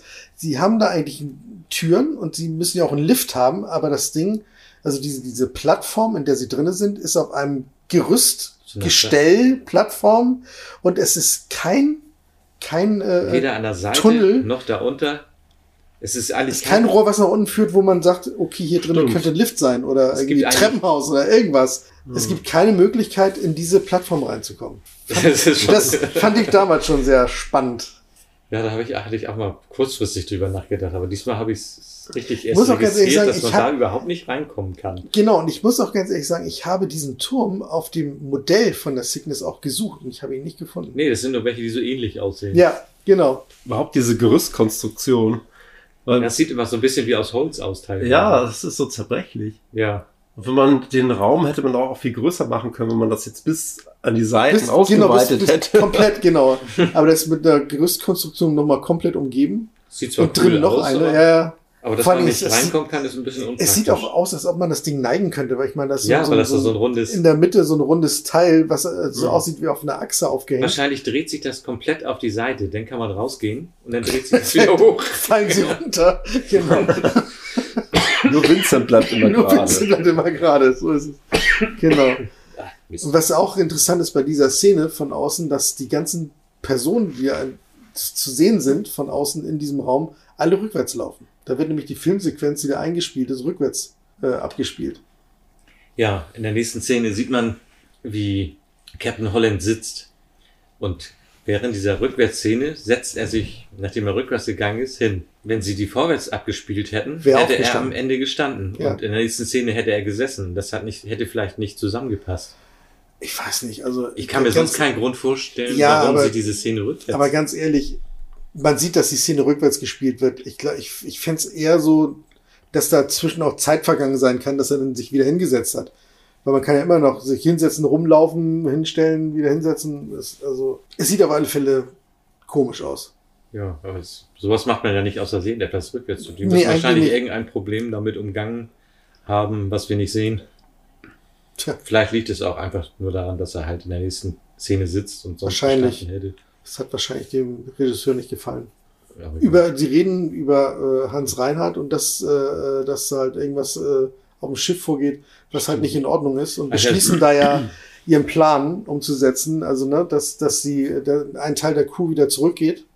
Sie reden ja jetzt auch gerade darüber, dass er einen hinkenden Roboter gesehen Genau. hat und der andere eine Beerdigung. Richtig. Ja, dass da irgendwas vorgeht auf dem Schiff, was eben nicht. Dr. Joran versucht das alles damit zu entschuldigen, dass er halt alleine ist und, und die Roboter halt Dinge tun lässt, die ihn nicht so alleine, was ihm ein heimisches Gefühl geben. Genau. In der Schießbude hat Vincent auch gegen Star geschossen und ihn außer Gefecht gesetzt. mit seinen eigenen Waffen geschlagen, weil Star hat ja immer geschummelt dass er, dass Bob er den, den. Bob angerempelt hat beim Schießen, so dass er daneben schießt. Und das hat Vincent ihm diesmal zurückgegeben. Indem er ihn ganz zerlötet hat. Ja, genau. Kurz danach sagt Bob gleich, lass uns hier verschwinden, bevor es Ärger gibt. Und er bringt ihn dann in einen Raum, um ihm etwas zu zeigen. Dort sieht man, wie die Roboter auf dem Rücken in einer Art Form liegen und mit Mit irgendeiner, ja, Energiestrahl-Vorrichtung. Äh, Vorrichtung scheinbar programmiert sowas, werden. so, ja, oder wieder aufgeladen werden, weil das Ding ist ja, die essen ja nicht und sie müssen ja trotzdem. Ja, ja, essen sie nicht, die haben ja noch den Riesen. ja, das ist ja nur für ihn. Das ist ja eigentlich nur Das für den er, Dr. ja. Hans Reinhardt. Aber ich gehe davon aus, dass sie, er hat ja gesagt, das war die einzige, also später sagt er es, es war die einzige Möglichkeit, äh, seine Crew am Leben zu erhalten, sonst wären sie schon Nachdem alle tot. Nachdem er sie umgebracht hat. genau. Also im Endeffekt ist das so, so, so eine Art Konditionierungs-Facility oder sowas, dass die äh, am Leben erhalten werden und dann eben auch wahrscheinlich äh, so konditioniert werden, dass sie genau das machen, was, sie, was Ja, er ihnen befiehlt. Wohl hauptsächlich die. Bob erzählt Vincent halt, worum es hier eigentlich geht. Und dass dass so die gesamte diese- Besatzung noch an Bord ist. Und dass sie so eben in diese Roboter verwandelt wurde. Kurze Zeit später sieht man das erste Mal, dass die Roboterarmee hier eine große Ähnlichkeit mit den Sturmtruppen haben. Genau. Dass sie sogar mit zwei Waffen, also vier Strahlen insgesamt. Trotzdem daneben schießen. Ja, und auch immer um einen rum direkt. Das heißt, es ist wahrscheinlich eine große Kunst. Aber da ist es so, das sind Strahlen, die wirklich durchgehend sind, die nicht ein Impuls wie bei Star Wars das sind ja wirklich Impulse, die Energieimpulse, die abgefeuert werden. Da ist es ein kontinuierlicher Strahl, da braucht man einfach die Waffenstücke darüber ziehen nach links und dann sägt man alles um. Hat ja auch Bob nachher gemacht in, Wald, in, ja. in dem Arboretum da, dass er einmal sich um sich selbst gedreht hat und dann die Bäume abgefräst hat. Hätte man da auch machen können, aber die Roboter sind halt zu doof. Genau wie Sturmtruppen. Ja. Bob nimmt Kontakt mit Dr. Kate McRae auf und sagt, dass Tom Holland und, und Lieutenant Peiser zu ihm kommen sollen. Er hat ihnen was Wichtiges zu erzählen. Und die brechen auch unverzüglich auf, weil sie da oben sich sowieso nicht besonders wohlfühlen und stellen fest, sie können diesen Raum nicht verlassen, da er nicht zugänglich ist, aber das ist eine andere Geschichte. Jedenfalls redet äh, dann Dr. Kate McCrae nochmal äh, mit, äh, wie heißt er nochmal? Durant. Mit Durant, warum Ja. vergesse ich immer Durant Durant? Äh, mit äh, äh, Dr. Durant und ähm, er offeriert ihr jetzt, dass er wirklich an Bord bleiben möchte und mit äh, Hans Reinhardt durch das schwarze Loch fliegen will. Er kann es schaffen. Ich weiß, er schafft's. Oh Gott, Alex. Ihr gefällt das gar nicht. Und auch Reinhard gefällt das scheinbar nicht, denn in dem Moment gibt er ihm die, seine Aufzeichnung und sagt ihm, er soll sie mitnehmen, obwohl er eigentlich immer noch da bleiben möchte. Genau. Weiß er das dann? Hat er ihm das gesagt, dass er nicht mitgeht? Nee, ihm hat er es nicht gesagt. Noch nicht, nein. Inzwischen hat sich Bob und Vincent mit der Besatzung, einem Teil der Besatzung getroffen und erzählt ihnen die Wahrheit. Dass die Crew halt eigentlich noch da ist, nur eben zu Robotern umgewandelt wurde. Vorher hatte Harry Booth ja auch noch die Idee, die Cygnus unter seine Gewalt zu bringen oder unter ihre und damit zur Erde zurückzukehren. Jetzt, nachdem er weiß, dass die Besatzung noch an Bord ist und was Dr. Reinhardt eigentlich vorhat, Und dass er eine ganze Roboterarmee hat vor allen Dingen. ja, findet er die Idee gar nicht mehr gut, aber die anderen beschließen das zu tun und ja, da sieht man das erste Mal, dass Harry Booth auch nicht der mutigste ist. Da kriegt er kalte Füße. Sollen wir etwa so enden wie Reinhards Crew? Wenn die es nicht geschafft haben, welche Chance haben dann wir? Inzwischen ist Dr. Durant, Durant immer noch bei Hans Reinhardt und, Und sie sind wieder auf der Brücke. Sie sind wieder auf der Brücke, während Hans Reinhardt irgendwelche Formeln vor sich her brabbelt okay. und sie auch zusammen irgendwelche philosophischen Gespräche führen. Dann übermittelt Vincent Dr. Kate, Mc, Kate McRae die Nachricht, was sich auf der Cygnus eigentlich wirklich abspielt. Und zugetragen hat vor allen Dingen. Genau. dass die Crew in Roboter umgewandelt wurde und dass eben auch ihr Vater versucht hat, dagegen vorzugehen und die Crew äh, wegzubringen von dem Schiff und dann von Hans Reinhardt oder beziehungsweise von seinem Maximilian getötet wurde. Und der Moment, wo sie das erfährt, finde ich, ist doch sehr gut gespielt von ihr, Mhm. dass sie sich umguckt und da sieht man in, innerhalb weniger Sekunden nur durch, dadurch, wie sie sich umguckt, was sie gerade denkt. Das fand ich sehr beeindruckend. Mhm, doch, ja, stimmt. Und dann sagt sie auch Dr. Durant Bescheid, dass Hans Reinhardt ein Mörder ist und dass er verschwinden soll, während Hans Reinhardt schon die, die, die, Die Reaktoren hochfährt. weil das jetzt so langsam losgehen soll Richtung Mhm. Schwarzes Loch. Auch da, die Reaktoren sehen wirklich eins zu eins aus, wie die Zeichnung von Peter Ellenshaw. Ach so, die habe ich nie gesehen. Ja, ich schon. Das sieht echt. Gibt es da ein Artbook oder sowas? Es gibt, glaube ich, ein Artbook, weil ich habe es in irgendeinem YouTube-Video gesehen. Da hat auch jemand darüber berichtet, über ähm, die ganzen Geschichten da und äh, was man so, so wissen könnte über den Film. Und da waren wirklich Auszüge aus, so einem, aus den ganzen äh, Zeichnungen drin und das sah echt top aus. Es ist schwer ranzukommen an solche Sachen über den Film. Man muss schon ganz schön suchen und graben, um manche Ja, Sachen zu entdecken. Ich hatte früher mal so eine Sonderausgabe von der Cinema. Hm, über genau. Special Effects. Da war auch Die hatte ich auch. viel die, die über hatte ich sogar. schwarze Loch. Die hatte Ja, ich ja. auch. Es sind so viele Sachen, wo man sich Aber- mal fragt, warum hat man die nicht mehr? Ja. Nee, habe ich sogar noch. Ich habe sie sogar noch. Es gibt so ein paar Ja. Sachen, die, die ich irgendwann mal verkauft habe. Nee, also die, oder die, so. Und, und diese Cinema. Äh, heute ärgere ich mich da sehr drüber.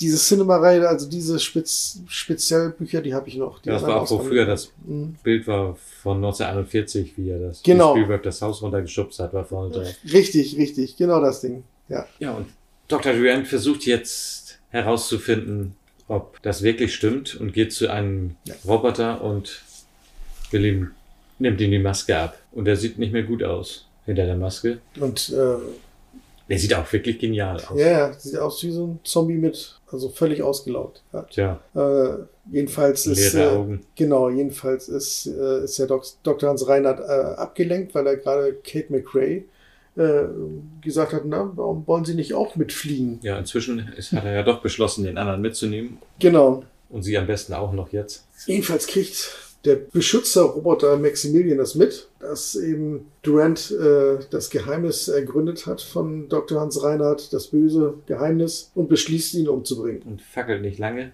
Nee, Vernichtet erstmal die Aufzeichnung. die, äh, die, genau, die ja, als äh, vor Durant sich hält. vor sich hält, weil es ein richtig dickes Buch ist. Aber er mit seinen äh, Blender-Hands, äh, so mit seinen rotierenden Klingen, kommt da locker durch. Und das ist, ist schon eine Szene, also die sehr heftig ist eigentlich. Wenn man sich, man sieht ja nur sein Gesicht, wie er schreit. Aber wenn man überlegt, was gerade passiert, dass er von diesem vor Messer die, da zerfetzt rotierenden, wird. die, vor die rotierenden Klingen aufs Buch und wie es dann noch durch das Buch durchgeht, das sieht man ja noch, dann sieht man ihn schreien und äh, halt äh, in den, ich sag mal, so Fahrstuhlschacht da in die Umgebung fallen. Ja. Das sieht schon, also für Kinder wäre es nix, sagen wir mal so. Nee, das ist für einen Disney-Film schon sehr extrem. Der Film insgesamt sowieso schon, aber die Szene ist wirklich ganz schön hart.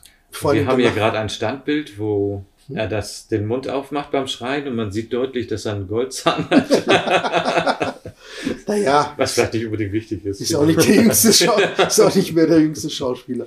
Nee. Ja, aber auf alle Fälle ist da, vorher haben ja wirklich nur Roboter gegeneinander geschossen, sag ich jetzt mal. Ja. Und jetzt geht's ja auch wirklich los, dass eben auch ne, Personen da drin be beteiligt sind. Und das auf ziemlich brutale Art und Weise. Hm. Und in dem Moment sagt Dr. McCrae auch, wenn es eine Gerechtigkeit gibt, möge das schwarze Loch ihr Grab werden. Und Dr. Hans Reinhardt, was sagt er? Beschützen Sie mich vor Maximilian. Ja. Das steht die Da, Seite da siehst du richtig so die, wie irre. Wie irre der ist, ja, Ja. genau. Er ist, er ist schon ganz gut durchgekocht. Bringt die junge Dame ins Hospital. Sagt er noch, obwohl sie gar nicht krank ist. Ja, aber das Hospital ist ja das, wo eben die Ja, natürlich. Menschen halt umfunktioniert werden zu Robotern. Ne? Ja. Ein anderes Hospital gibt's da ja nicht mehr. Ja, da sind die ja schon wieder auf der, auf der Palomino und äh, kriegen halt jetzt mit durch, äh, also beziehungsweise äh, Vincent kriegt durch Telepathie mit, dass äh, Kate McRae halt ins äh, Spital gebracht wird, ins Hospital. Und jetzt beschließen sie auf der Palomino, sie zu befreien, zurückzuholen und dann halt abzuhauen. Und Harry Booth findet das gar nicht lustig. Nee, er sagt, mit meinem Leben werden sie nicht spielen. Er möchte, dass sie sofort losfliegen. Ja, jetzt kriegt er auf einmal kalte Füße. Ne? Ja, er wird sch- schon ein bisschen panisch. Erst hörte sich das alles sehr mutig an. Dann sieht man, wie Vincent An vielen heruntergelassen wird. Ja, ja. Die Drähte sieht man heutzutage natürlich extrem, besonders wenn man das etwas größer guckt Klar. Und man so ein bisschen drauf achtet. Wenn man überhaupt nicht drauf achtet, wird, man, wird einem das wahrscheinlich auch kaum auffallen. Im Kino ist mir nicht aufgefallen. Nee, das Aber das Ding nicht. ist halt auch heutzutage, äh, werden die ja einfach digital entfernt. Ich meine, da gibt's ja, Ja, wenn sie den Film einmal überarbeiten würden, wäre das Ja, könnten. Deswegen, ich, ich fand es ja schade, wie gesagt, als Tron rauskam, der zweite Teil, ähm, da haben sie auch den ersten Tron-Teil äh, remastert. Ja. Und das sah, war echt ein wahnsinnig tolles Bild, sah echt toll aus. Und dann habe ich eigentlich gehofft, dass sie dann auch den Film nochmal ein bisschen überarbeiten. Ja, wer weiß, den haben sie ja immer noch in der Schublade ein bisschen sträflich behandelt. Mhm. Nun gibt Dr. Hans Reinhard Gas. Man sieht, wie sich die Sickness Richtung Schwarzes Loch ausrichtet. Ne, Gas gegeben hat er noch nicht, das kommt gleich erst noch. Kommt gleich noch, ja.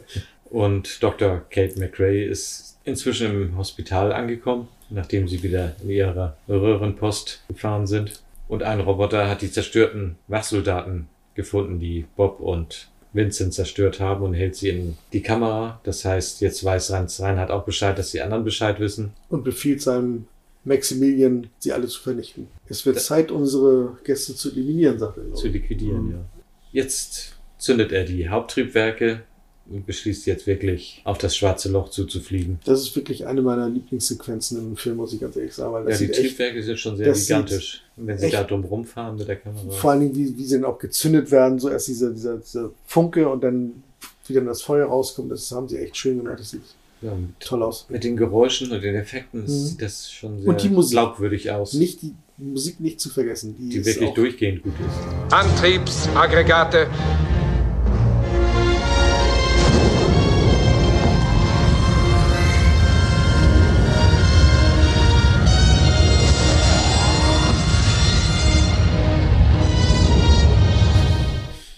Wahnsinn, ja.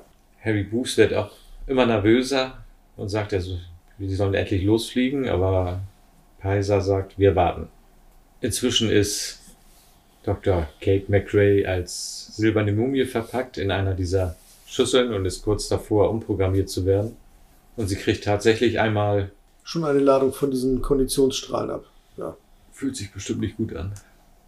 Aber sie hat eine Silberkappe auf. Das Ja. kann ja nichts Das passieren. hebt sich ja auf. Ja, genau. das reflektiert doch. Ja. Silberfolie ist immer spacig. Gab es damals schon so diese Verschwörungstheorie? Ist bestimmt. Aber genau in diesem Moment kommen natürlich unsere Helden an, die Roboter und Doc Captain Holland.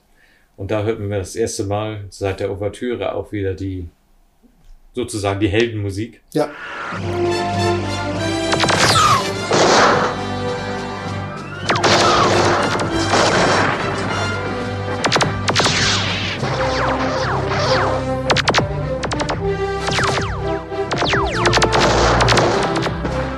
Und sie vernichten die Roboter.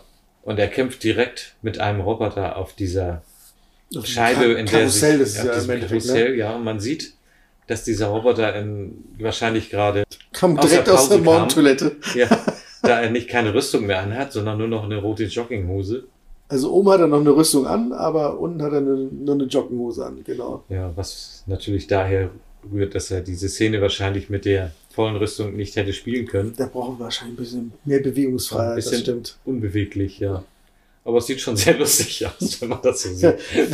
wenn man das so im Standbild sieht oder wenn man darauf achtet, ja. Auch das ist mir im Kino nicht aufgefallen, ganz ehrlich. Auch aber auch nur zwei Sekunden später hat er wieder die Rüstung, dem, wenn man es wieder richtig sieht. Ja, das stimmt.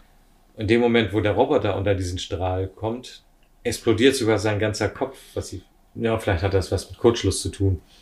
Weil ein Mensch macht es kaum etwas aus, aber ein Roboter wird komplett zerlegt in dem Moment. Wer weiß, was diese Strahlen genau machen. Ja. Ja, wenn das ein, sowas wie ein EMP ist, ist natürlich für die weniger Ja, klar. gut und, und, und Menschen kriegen halt nur die Stelle. Das ist richtig, ab, genau. was wichtig Ja, ja, ist. das stimmt schon. Vincent tippt die nachrückenden Roboter ein bisschen mit seinem Arm um an die, und die fallen sofort um und bewegen sich nicht mehr. Naja, er prügelt, er, er prügelt in Bud Spencer-Manier auf die Roboter ein. So die links eine, rechts ein und dann einmal in die Fresse. Nee, das war Terence Hill. Ach so, verdammt. okay, dann so. Ja, dann kommen sie mit dem Verkleidet als äh, konditionierte Roboter. Trick und werden erst nicht beachtet und nachdem sie die, Die das Wachen vorbeigehen. Spital verlassen haben, Genau. nehmen sie die Roboter als Kreuzfeuer und entkommen so aus dem Spital. Dann gehen sie wieder durch diese Riesenröhre, wo ab und zu diese Brücken rüber führen. Was alles, gerade wenn man das in einem Standbild sieht, unecht aussieht. Aber auch in der Szene ist das schon teilweise sehr. Also jedenfalls bei, bei so einer Auflösung schon, ja. Ja. Da sieht man es doch schon stark. Da sind doch so ein paar Szenen, wo man denkt, joi, joi, joi. Hm. Ja, es ist halt so eine Mischung aus Modellbau. Ne? Also äh, das, das untere ist Modell, dann sind da ein paar Matte-Paintings und äh, dann wieder ein paar eingepackte Realszenen halt. Ne? Ja, ein, Genau. auf einer Ebene sind die Roboter, auf der anderen Ebene dann die, die anderen Darsteller und, und das Mhm. ist schon sehr ambitioniert gewesen für damalige Zeiten. Das Ding ist ja aber auch, gerade wenn man es auf dem Standbild sieht, da sieht man das natürlich, dass es ein Man-Painting ist. Aber ist ja äh, ähm, die längste, äh, äh, das längste Matte-Painting der Filmgeschichte bis dahin war ja wirklich dann auch äh, Indiana Jones, als sie im ersten Teil die, ähm, die Bundeslade in diesem Die Lagerhaus Halle? Ja. Verstaut Ja. hatten. Ja. Da geht ja diese Person dann mit dieser, mit diesem Schubwagen, da Dings um die Ecke und das, das Ganze war ein Matte Painting. Und das war das erste Matte Painting, das wirklich so lange stehend, also wirklich auf, auf, auf, auf der Leinwand gestanden Ja. hat. Und das andere waren ja immer nur schnelle Schnitte. Da hast du irgendwie eine Sekunde hast du diese Brücke gesehen, wo sie rauflaufen und dann ist ja schon der nächste Schnitt. Deswegen siehst du es da gar nicht so schnell, dass das alles gemalt ist. Das stimmt, ja. Na, aber wenn du es jetzt halt auf dem Standbild hast, dann siehst du natürlich alles. Vor allen Dingen, weil die da eben doch, äh, wo es nach hinten hinweg geht, denn doch äh, sehr an Details äh, verloren haben, da die, die Zeichnungen oder die, die Bilder. Das stimmt, aber wenn das läuft, fällt das natürlich Wenn es auf. läuft, fällt es halt nicht so auf, genau. Was auch ein bisschen merkwürdig aussieht, wenn die beiden Der Roboter Paarflug? Sind. Ja. aber das war halt einfach nicht anders möglich damals. Man sieht immer diese anderen Striche davor. Mhm. Aber auch nur im Standbild eigentlich. Ja, ja. Ist das dafür, damit sie wissen, wo das nachher enden soll, der Strahl? Es ist eine gute Frage. Also ich glaube, das hat garantiert mit, mit, dem, äh, mit dem Kopieren zu tun, mit dem Einkopieren. Ja. Weil ähm, das Ding ist ja, das war ja auf. Ähm, Ja, man auf, sieht hier auf- die, den Strahl, Ja, wo er herkommt aber und dahinter, genau, aber wo das als Ding- nächstes hingehen Das ist wird. richtig, aber du hast jetzt was? Du hast eine Blu-ray, ne? Die hat äh, 50 Halbbilder? Nee, das ist ja von, von, von Disney Plus jetzt. Es gibt auch gar nicht auf Blu-ray. Ja gut, aber trotzdem, das ist ja digitaler Film. Ja. Also die haben ja da, glaube ich, äh, 50 Halbbilder und der Film war halt 24 Bilder. Ne? Ich glaube, das doch schon durch den Konvertierungsprozess auf digitales Medium, dass das dadurch zustande Das würde man, glaube ich, noch nicht mal sehen, wenn man darauf achten würde. Ich glaube, das Mhm. sieht Das man ist so schnell, Das, das- ist das- Das ist genau, das ist so schnell. erkennen. Aber ich glaube wirklich, dass es Bruchteil damit von einer zusammenhängt, dass es mehrere Bilder halt dann so zusammen. ja. Mhm. ja. Dann nehmen sie die Roboter ins Kreuzfeuer, weil die Roboter von der einen Seite kommen. Ja, die haben auf sie gewartet halt. Ne? Von der anderen Seite. Die wussten halt, dass sie äh, diesen Tunnel erstmal durchqueren müssen, um zu Pe- äh, Palomino zu kommen. Und dann haben sie natürlich darauf gewartet und auf sie gefeuert. Aber sie haben sich gewehrt. Ja. Und dann kommt eine, wie ich finde, lustige Szene irgendwie. Wie Dr. Hans Reinhardt sich äh, ran, wie Dr. Hans, Rein- Reinhardt. Der Das finde ich eigentlich viel besser. Er ist schon etwas ranzig geworden, der, Ja. Du- der gute Mann. Es wird Genau. spät. Alles gut. Wie er sich auf die Stirn haut, aber wirklich ordentlich, so. Genau. Er hat ihn entkommen lassen, dieser Ja. alte Trottel von Roboter. Ja. das ist, ich freue mich jedes Mal, wenn diese Stelle kommt. Dieser Orden, der da hat, finde ich auch immer. Ja. Das Ja. Bundesverdienstkreuz. Genau, am Band. Ja. Ich weiß, wo er sich den eingesammelt hat. Und in der nächsten Szene sieht man schon, wie die Cygnus jetzt wirklich Fahrt aufnimmt und auf das schwarze Loch zusteuert. Da gibt es wohl kein Zurück mehr, selbst wenn man wollte. Mhm. Und Harry Boos möchte natürlich immer noch endlich starten. Und Paiser beschließt den. Nee, ist doch nicht, stimmt gar nicht. Ja, also erstmal bekommt er ja äh, vom Captain halt die Anweisung, ne, ihr wartet jetzt nicht mehr auf uns, Stimmt, sie sollen starten. Ja. ihr, so- ihr startet jetzt sofort, wir kommen schon irgendwie weg. Und dann sagt er, nö, das sehe ich gar nicht ein, wir gehen nicht ohne euch. Und dann beschließt er halt, äh, Dem zu Heiser, helfen. dem zu helfen und, äh, und Harry soll mitkommen und kommt auch erstmal mit, aber tut Stimmt. dann so, als ob er angeschossen wird. Und Als äh, sie in der Empfangshalle hinter dem Schiff gleich genau attackiert werden von Ja. einem der Roboter. Hier sieht man noch auf dem Standbild, wie Paiser unter Beschuss genommen wird und wieder komplett eingehüllt wird von Strahlen. Nur in der Mitte, wo er ist, ist keins. Aber es sieht halt cool aus. Ja. Harry Boos liegt auf dem Boden. Und als sie weitergehen wollen, sagt er, dass er sich den Knöchel verstaucht hat. Oder gebrochen, Gebrochen. hat. Also gebrochen hat, ja. Mhm. Und er sagt, Ich glaube, es ist gebrochen. schaffen Sie es zurück zum Schiff? Ja, das werde ich wohl schaffen. Und dann, ich komme zurück.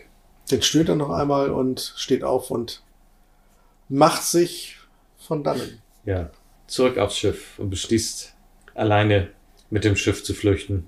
Was Allerdings das macht er das wahrscheinlich das erste Mal, weil so wie er schwitzt, sieht Ja, es aus, als ob er nicht gerade weiß, welche Taste er genau drücken muss, um irgendwas äh, zu machen auf diesem Schiff. Er ist sehr panisch in dem Moment, startet aber mit dem Schiff und in dem Moment kommen die anderen an. Und während die Scheiben wieder durchsichtig geworden sind, sehen sie, wie das Schiff startet. Denn die Scheiben um den Eingang zum Schiff waren während des Films meistens Milchig, ja. Milchglas, so Man hat, gelblich. das Ding ist halt, man hat wirklich so ein bisschen Struktur durchgesehen immer, aber eben nicht, nicht klar. Und als dann dieser Spezialeffekt-Shot kam, dass eben die Palomino abhebt, da hat man halt wirklich eine durchsichtige, klare Scheibe gehabt. Also das hätte man auch vielleicht schöner machen können, dass es dann eben durchgehend milchig ist oder, oder durchgehend halt Klarsicht ist, ne? Dass Ja. man es immer sieht. Aber dafür sieht man jetzt da links diese Adlertür. Stimmt, da sieht man die Adlertür, genau. Ah. Ja. Hast recht. Da ist die Adler-Cockpit-Tür. Genau. Deswegen haben sie jetzt die Scheiben durchsichtig. Ah, gut zu wissen. Ja, er startet, aber Hans Reinhardt hat Angst, dass er gerammt wird von der Pelomino und Ja, der Booth kann das Ding ja auch nicht wirklich steuern. Ne? Nee. Also er kämpft wirklich mit den Kontrollen. schießt auf das Schiff. Aber er ist ja auch gar kein richtiges Mannschaftsmitglied. Ne? Nee, das sind ja nee. nur Peiser und Holland eigentlich, weil er Ich glaube, er ist ein Reporter. Ja, ne? Reporter. Er war ja. nur ein Reporter, genau. Aber na gut. Was macht er eigentlich auf so einer Mission? Falls Ein Buch schreiben. Darüber ja, wahrscheinlich. äh, wahrscheinlich ist er derjenige, der das Ganze halt äh, aufschreiben sollte, dokumentieren sollte, genau. Gehe ich mal von aus. Weil er, er ist kein Wissenschaftsoffizier, das sind, das sind ja die anderen. Ne, die beiden Doktoren sind für, die, für das zuständig und dann die beiden halt aus der Flugcrew sozusagen. Ja, das Schiff wird getroffen und stürzt natürlich jetzt direkt auf eine ungünstige Stelle der Cygnus, Auf den einen der beiden Reaktoren, genau. was sehr ungünstig ist. Ich habe auch ein Modell gesehen, Hm? wo diese Szene, bevor die Pelomino explodiert, drauf ist. Mhm. Da ist dieses Schiff fest auf der Cygnus drauf. Richtig. Und das, der, man sieht nicht, wie sie angeflogen kommt, sondern an der Stelle ist sie fest drauf und da haben sie wohl die, Die Ladung genau. Mhm. gelegt, um die Stelle Das ist auch ein recht großes Modell von der, also damit man eben auch Details hat. Ja. Genau. Mhm. In dem Moment leuchten die Augen vom Maximilian etwas heller und es sieht richtig aus. Man hat das Gefühl, dass er in dem Moment Panik hat, komischerweise. Nur weil die Augen so ein bisschen leuchten, Mhm. hat er, drückt er irgendwie Gefühl aus. Er guckt einen an und so, als wenn er große Augen macht. Sowas wie Scheiße, das war jetzt schlecht. Ja. wenn er Scheiße sagen könnte, hätte er genau das getan. Genau. Und die anderen haben natürlich jetzt Panik, dass sie das Schiff nicht mehr verlassen können. Aber Vincent ist wieder einen Au- Augenblick dabei, klug zu scheißen. Er hätte eigentlich gleich sagen können, dass sie ja die Sonde nehmen könnten, um damit zu verschwinden. Ja. Das beschließen sie dann auch, zur Sonde zu gelangen, um damit das Schiff zu verlassen. Die steht aber nicht gleich um die Ecke, sondern sie müssen erst wieder Bahn fahren. Ja, durchs halbe Schiff wieder durch, ne? Aber Ja. dummerweise, in dem Moment äh, wird auch ein Meteoritenschwarm in das schwarze Loch gesogen und ist auch um einiges schneller als die Cygnus unterwegs Ja. Zerstört erstmal einen großen Turm, der oben drauf steht und nimmt ihn mit. und richtet eigentlich eine ganze Menge Schaden an sich an, ja. Und währenddessen befinden sie sich auch wieder in dieser Röhrenbahn und haben den besten Aufblick auf die Meteoriten, die überall um sie herumfliegen Und einschlagen. und die Röhre an einer Stelle auch zerstören, wo sie dann anhalten müssen, was auch ein bisschen seltsam aussieht. Was auch komisch ist, dass sie in der Röhre auch noch über Kopf fliegen und ein bisschen rumwirbeln. Stimmt, sonst war die doch auf Schienen. Ja, da ist ja auch unten eigentlich so eine, Ja. so eine, jedenfalls so eine Trasse, wo das Ding halt drinne, Drin fährt, ja. drinne fährt, aber Da finde ich das Geräusch auch so ein bisschen komisch. Das hört sich so ein bisschen, ja. wie so eine Sasu, ne? So dieses Instrument. Ja, und dann stehen sie da am Ende dieser Röhre, also sagen wir mal so, dem Weltraum direkt ausgeliefert, aber es ist kein Sog da, also, beziehungsweise es wird keine Luft rausgeblasen aus der Röhre, sondern sonst werden sie auch einfach, Als Kraftfelder. genau, da müssen ja irgendwie Kraftfelder um das Schiff rum sein, Das ist ne? die Erklärung. Aber also, was für Kraftfelder? Es müssen ja ordentliche Kraftfelder sein, genau. Wenn man das Bild sieht, wo sie am Ende in der Röhre sitzen, von wo aus gehen sie da eigentlich hin? Denn wenn man das Bild so sieht, ist ähnlich wie vorhin bei dem Speisesaal. Ja. Da ist Ja. rundrum eigentlich Und das ist die Röhre zurückgelaufen. ja. Aber Das- sie gehen, stehen eigentlich auf Sie und stehen gehen auf direkt und gehen eigentlich Also sozusagen klettern links, runter links raus. Ja, so oder so. Klettern sie runter? Nee, das ist eine Tür. Am Da ist eine Tür rechts, Ja. links, genau, eine Tür ins Nix. Dann sind sie ja wieder in diesem großen Durchgang wieder mal, ne? Weil Ja, sie wo- sind ja rechts. diese tollen Brücken sie sind, sind. ja rechts mit diesem, mit dieser Rohrpost gefahren, die dann ja ein, zerstört wird, und dann müssen sie wieder nach links rüber. Warum auch? Wahrscheinlich, weil die- Sonde auf der linken Seite vom Schiff ist. Also müssen sie wieder durch dieses große, durch die große Halle durch, Und in dem Moment fällt einer dieser Meteore mitten rein durch die Decke und rollt sich und dann rollt Indiana James Jones mäßig. durch diesen, durch diesen Hallengang. Weil da richtig schön Platz ist. Auch Ja. Ja, es passt auch genau rein. passt gerade ihm rein. Es sieht wirklich toll es, aus. Es sieht so Ja. Wahnsinn aus. Es auch wenn das totaler Schwachsinn ist, sieht das natürlich Ja, toll es sieht, aus. es sieht klasse aus. Ne? Genau. Weil es ist ja jetzt ein Riesenloch in dieser Halle. Ja, aber es wird ja komplett ausgefüllt durch diesen riesigen Meteor da, ne? Es schließt Der da durchrollt. ab an der Seite. Genau. Und sie laufen direkt vor diesem Feuerball, fallen auch nochmal hin. Genau, einer fällt noch hin, Ja. rappelt sich aber wieder auf. Und dann rennen sie auf die andere Seite und sind dann, glaube ich, gleich beim Gewächshaus, oder? Genau, gehen da rein und werden da auch angegriffen. Und da macht Bob etwas, was du auch vorhin gesagt hast, Genau. was er machen kann.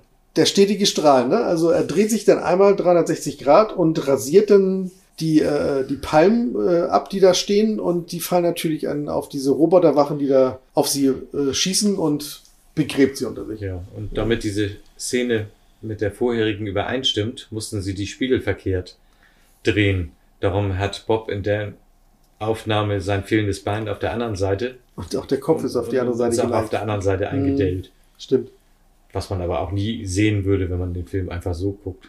Es sind, aber äh, trotzdem mal interessant. es ist halt, äh, es sind halt immer schnelle Aufnahmen. Ne? Also Ja. wenn man wirklich darauf achtet, sieht man es, aber ansonsten sieht man es nicht. Selbst wenn man das wüsste und guckt, dann ist das wirklich so kurz, dass man es Mhm. kaum sehen kann, wenn man es einfach durchguckt, ohne das Bild anzuhalten Es oder sind, langsamer laufen sind aber auch Sachen, da muss ich sagen, also die kann man irgendwie für Storytelling auch verkraften. Also, Das kann man machen. Es man- stört mich auch nicht. Es ist bloß immer interessant zu wissen, wenn man Ja, sich damit Stimmt. auseinandersetzt. Es gibt ja genauso was wie hier bei äh, Game of Thrones, da steht ja auch irgendwo so ein, so ein Kaffeebecher irgendwie Ja. unten, unten am Tisch, weil die direkt vor, davor irgendwie so, so, so ein Starbucks-Kaffee gesoffen hat, da die eine Schauspielerin.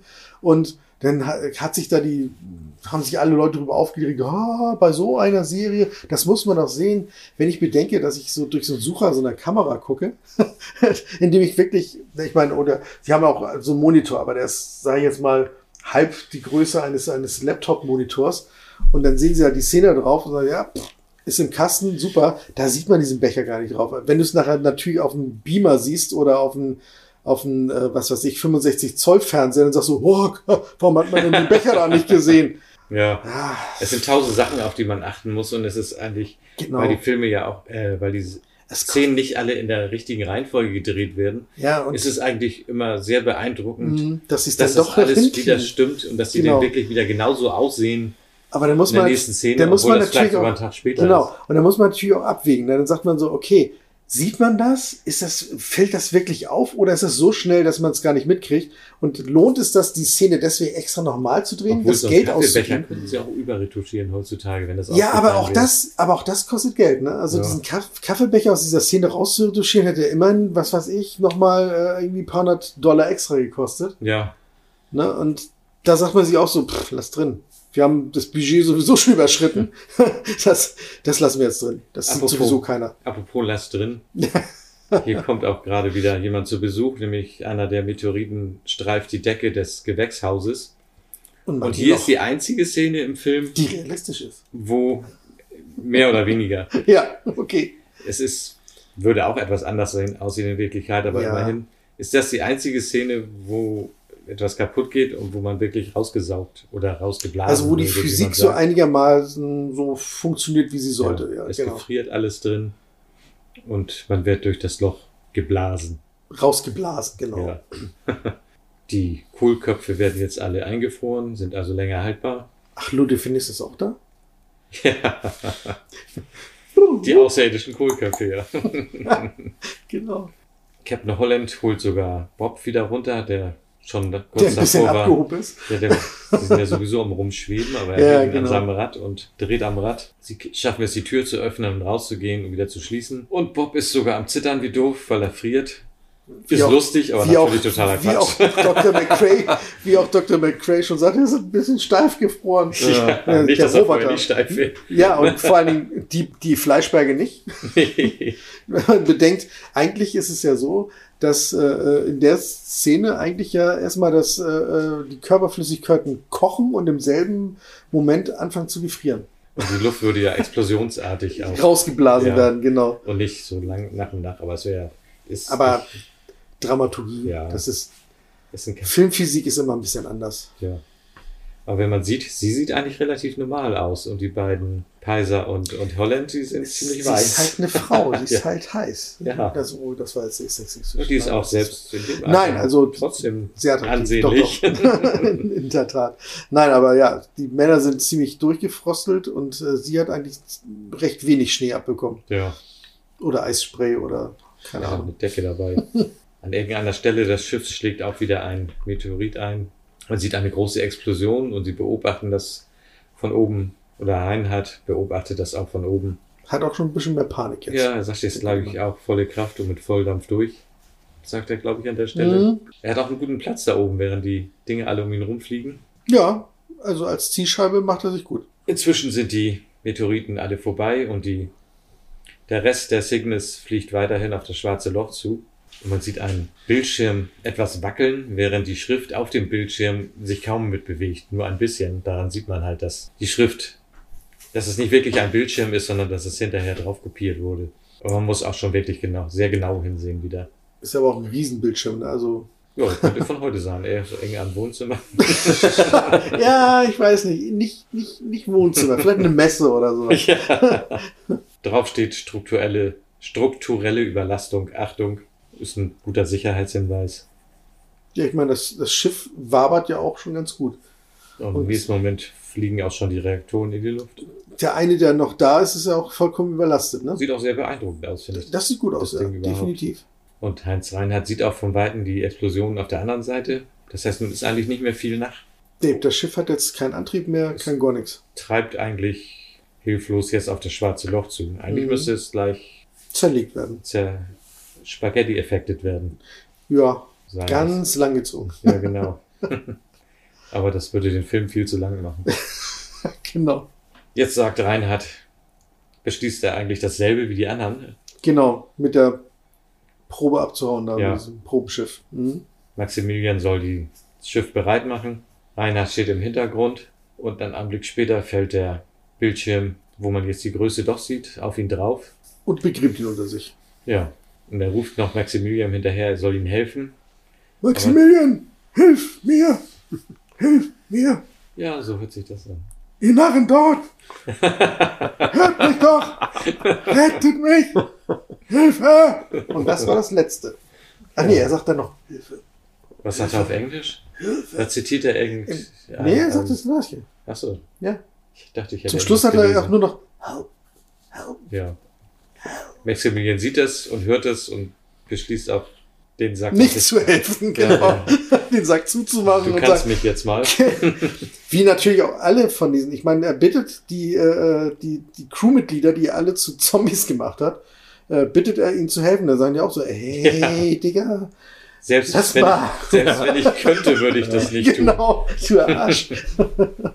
Die Crew der Pelomino läuft auch wieder über einen Steg rüber, der wirklich schmal ist und, und auch wieder komplett ohne, also die Sicherheitsvorschriften auf diesem Schiff, die wären in Deutschland nie durchgegangen. Das Amerika doch auch nicht. Besteht auch nur aus riesigen Gängen und Hallen. Ja, ja, eigentlich nur riesige Lagerhalle und äh, da kann man Ja. durchlaufen. Man sieht Ja. noch einmal kurz Dr. Reinhardt, wie er sagt, alles Aus. Genau. Ja, was- er hat vorher vergessen zu sagen, Alexa, darum geht nicht alles aus. Das Licht bleibt noch an. Das war's ein. Erstmal für Dr. Reinhardt und das Schiff treibt weiterhin auf das schwarze Loch zu, ist eigentlich schon zur Hälfte drin, während die Besatzung der Pelomino auf Maximilian trifft. Der natürlich auch auf dem Weg zu dieser Space Probe ist. Wahrscheinlich, ja. Ja. Hätte er nicht einfach ohne? Ja. Aber wahrscheinlich will Ich er glaube, auch. ich glaub, er hat eine Rechnung noch offen mit, ich mit grad Vincent. sagen. Ich glaube, das ist so ein, so ein persönliches Ding. Die haben ja auch am Anfang dieses, diese David-Goliath-Geschichte Ja, gehabt. das So. will er erst nochmal zu Ende bringen. Das wollen sie jetzt erstmal, genau. abhaken. Bob ist kurz davor runterzufallen, weil kein Geländer. Er hängt da an der Seite. Der wurde, glaube ich, zuerst getroffen. Ja, genau. Vincent hat ihn zuerst abge... Äh, Quatsch. Maximilian hat ihn zuerst abgeballert. Friendly Fire. Nee, und Vincent fliegt dann mit seinem Kopf zuerst auf Maximilian zu und drückt ihn an die Wand, der dann der fliehenden Mannschaft hinterher sehen muss, hilflos. Dann richtet sich Vincent auf, nachdem er von Maximilian einen kleinen Stoß gekriegt hat. Genau, zu seiner vollen Größe. Ja, er hebt seinen, wie du vorhin schon sagtest, so kann er so ein bisschen, äh, Ja, da geht ihm der Hut hoch. Ja, da geht Platz in die Hutschnur, sieht genau. ein bisschen komisch aus, aber Ja. es Ja. passt. Warum? Ja, aber richtet sich, wie gesagt, er macht sich zu seiner vollen Größe halt, ne? Also Ja. fährt den Kopf raus, fährt seinen Deckel hoch da und macht jetzt, ich bin mindestens genauso groß wie du. Holt seinen Akkuschrauber raus. Ja, ich meine, Laser haben ja nichts gebracht, ne? Der hat auf Nee. ihn geballert, das hat nichts gebracht, dann ist er mit dem Kopf auf ihn zugeflogen, um ihn an die Wand zu drücken, damit seine Crew da vorbei kann. Und jetzt äh, holt er halt den Dremel raus. Ja, und schraubt ihn erstmal, er bohrt ihm erstmal ein Loch in den Bauch. Was sehr hilfreich ist für Vincent und Maximilian treibt schon mal voraus ins schwarze Loch. Mit ein paar Ist auch Funken gut, wie, wie aus dem Gang Genau. einfach dahin kommt. Das sind überall Löcher, weißt du doch. Ja, stimmt. Also, ist ja alles offen da. Vincent verabschiedet sich noch vom Bob, der sagt, geht, lasst mich zurück. Die- Die Mission ist wichtiger. Stirbt ein Heldentod. Genau, Ja. er stirbt seinen Heldentod auf alle Fälle, ja. Wir sind doch die Allerbesten. Dann kommt wieder eine wissenschaftlich sehr interessante Szene, wer- dass während Lieutenant Peiser auf das schwarze Loch zutreibt, Genau, die krabbeln ja irgendwie außen an der Cygnus oder sind An außen auf der, auf, hoch. genau, auf der Außenwand der Cygnus im Weltraum. während Schwerkraft ist, ziehen sie sich dran hoch Zieht sich dran hoch und dann, und wenn er loslässt, fliegt er dann aber treibt dann weg. der Hans Pe äh, der Hans Peiser, genau. Hans Meiser. Hans Peiser. Lieutenant Meiser. Genau, Lieutenant Hans, Hans Meiser driftet dann halt ab, genau. Ja, fliegt auf das schwarze Loch zu, aber Vincent fliegt hinterher und er bringt ihn zurück. Ja, wie gesagt, physikalisch ist das alles so, hm, Naja, so im Raum und naja, vielleicht ist im schwarzen Loch sind die Gesetze halt, etwas anders. ja, das ist alles anders. Das ist alles anders, genau. Ab da kann eigentlich alles passieren. Und es passiert auch alles. passiert eigentlich auch alles, genau. Jedenfalls schaffen sie es zurück äh, in dieses Raumschiff und äh, starten dann. Ja, was zuerst auch Klappt. sehr vielversprechend Mhm. aussieht und stellen dann fest, dass das Schiff programmiert ist und wendet und auf das schwarze Loch Genau. zufliegt. Es ist programmiert auf Dr. Reinhards Kurs. Lasst uns beten, dass er ein Genie war. Ja, sie fliegen in das, nun mit der Sonne in das Loch. Und dann kommt eine etwas psychedelische Sequenz, so ein bisschen wie aus 2001. Also Ja, wie ich immer sag, wenn die nicht mehr ganz genau wissen, was sie eigentlich erzählen wollen, weil keiner weiß, wie es aussieht da. ja, dann werden halt verschiedene Bilder gezeigt und jeder kann sich seinen Teil denken, was gerade passiert. Auf der anderen Seite sieht man dann plötzlich einen, den Weihnachtsmann. Genau, Dr. Hans Reinhardt etwas gealtert und äh, Bart und Haare sind doch um einiges gewachsen. Ja, es sieht sehr, mir fällt das richtige Wort nicht ein, Schratig aus. verstörend aus. er sieht auch so ein bisschen ins Leere und ihm gegenüber schwebt Maximilian. Die beiden kommen zusammen und verschmelzen. Zu einem, genau. Man sieht dann nachher eigentlich äh, die, den Maximilian von außen und in seinem Kopf ist dieses Leuchten erloschen Und man sieht die Augen. und man sieht von- die Augen von Hans Reinhardt da drin. Genau. Dann steht er auf einem, sieht aus wie ein Berg. Ich weiß nicht, ob es die restlichen Trümmer der Cygnus sein sollen. Es, Nee, es ist eigentlich ich eine. Höllenszene. Also es Ja, ist, im ja. Endeffekt steht er da wie Aber irgendwie der Satan. Wo soll das sein? Ist das jetzt hinter dem schwarzen Loch oder? Im Das weiß man Loch. im schwarzen Loch. Irgendwie. Es Die ist irgendwie so ja eine. draußen, genau, ja. sie, die fliegen ja. Ja. durch, aber er ist ja da drin, ist scheinbar dann gefangen. Und es ist, es ist eigentlich so eine biblische Höllenszene. Ja. Also er steht da wirklich wie so ein, wie so ein Schieber mit, mit, mit den, den ganzen Funktionsarmen ausgefahren, der Roboter, Ja. auf so einem Felsen und umgeben von Flammen. Und äh, da sind halt auch solche äh, Gänge und Brücken und da laufen die ganzen Crewmitglieder der Cygnus mit ihren, mit ihren, äh, mit ihren äh, Roben halt Mit ihren leeren Gesichtern. und den leeren Gesichtern, Keine, sie haben diese Glaskuppeln nicht mehr auf dem Gesicht. ja, man sieht überall die Diese- totenkopfartigen. Genau.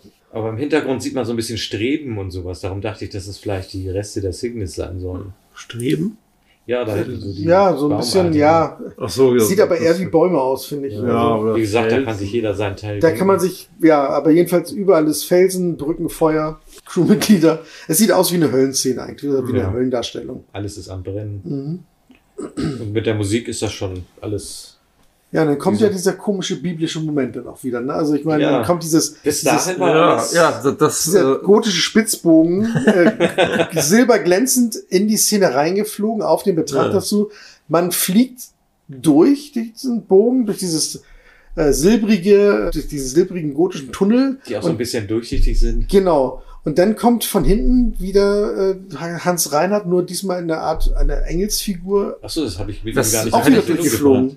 Das habe ich jetzt nicht als Hans Reinhardt Nee. irgendwie. Ich Dass er so geläutert wurde vielleicht? Ich weiß, es nicht. Man weiß es einfach Das nicht. andere Aber war ja noch nachvollziehbar, Ja, dass, dass dass er- Maximilian und, und er ja, die waren die, äh, die Bösen, Mörder waren. genau, halt. dass sie dann eben da in der Hölle schmoren. Genau, so verdammt sind einem Aber warum eine ist, Person. die ganzen Crewmitglieder, die sind ja eigentlich die, die Leidenden, Opfer. die Das sind so- Leidtragenden. Das waren die Hier Opfer. habe ich so ein bisschen gedacht, dass es vielleicht der Vater von Dr. Cake Oder es ist- der ihm stand- den ja, Ausgang vielleicht. zeigen möchte. das kann auch sein, ne? Das, das, das, das, äh, Komm mit, ich weiß, wo es rausgeht. aber man sieht halt nur so, so eine, ich sag mal, so eine Jesusfigur halt, ne? So barfüßigen, in, Ja, stimmt, hat- in Gewändern äh, flatternden, durchsichtigen Charakter dann eben durch, durchfliegen in Richtung Ausgang, der sich ja dann auch entpuppt als das Aus, der Ausgang von dem Ja. schwarzen Loch. Und von der anderen Seite sieht es aus wie ein weißes Loch. Ja, genau. Ich weiß nicht, ob das das Gegenstück sein soll. Das soll der Ausgang sein. Licht Ich, ja, Loch, ob sowas noch. Nee, Nein. ne, im Endeffekt ist das, Das ja. stößt alles ab. Genau. Im, Im Endeffekt ist ja eigentlich nur dieser Massekern da und da Ja. prallt eigentlich alles rauf. Eigentlich. Bis der dann genug Energie hat und vielleicht wieder anfängt zu leuchten. Ja, weiß. andererseits sind sie sich noch nicht ganz Man sicher, weiß es ob da nicht, ein ne? Loch in Zeit und Raum durch entstanden Stimmt. ist, wo man wirklich Das ist durch kann. Kein ist Durchgang Ja, irgendwo ja, man Art weiß es halt Weise. nicht. Es ist halt noch keiner Und die durchgeflogen. Wissenschaftler sagen alle, es gibt tausend Theorien, Ja. aber wahrscheinlich sind alle falsch. genau. Man weiß es einfach nicht. Nee, man weiß es nicht. Man kann es eigentlich erst sagen, wenn jemand wirklich da Oder durch wenn man den Film gesehen ist. hat. Ja, auch das. Also tauchen auf der anderen Seite auf jeden Fall wieder aus, auf und die Musik wird ein bisschen fröhlicher ist übertrieben, aber Ja, doch. zuversichtlicher. Mhm.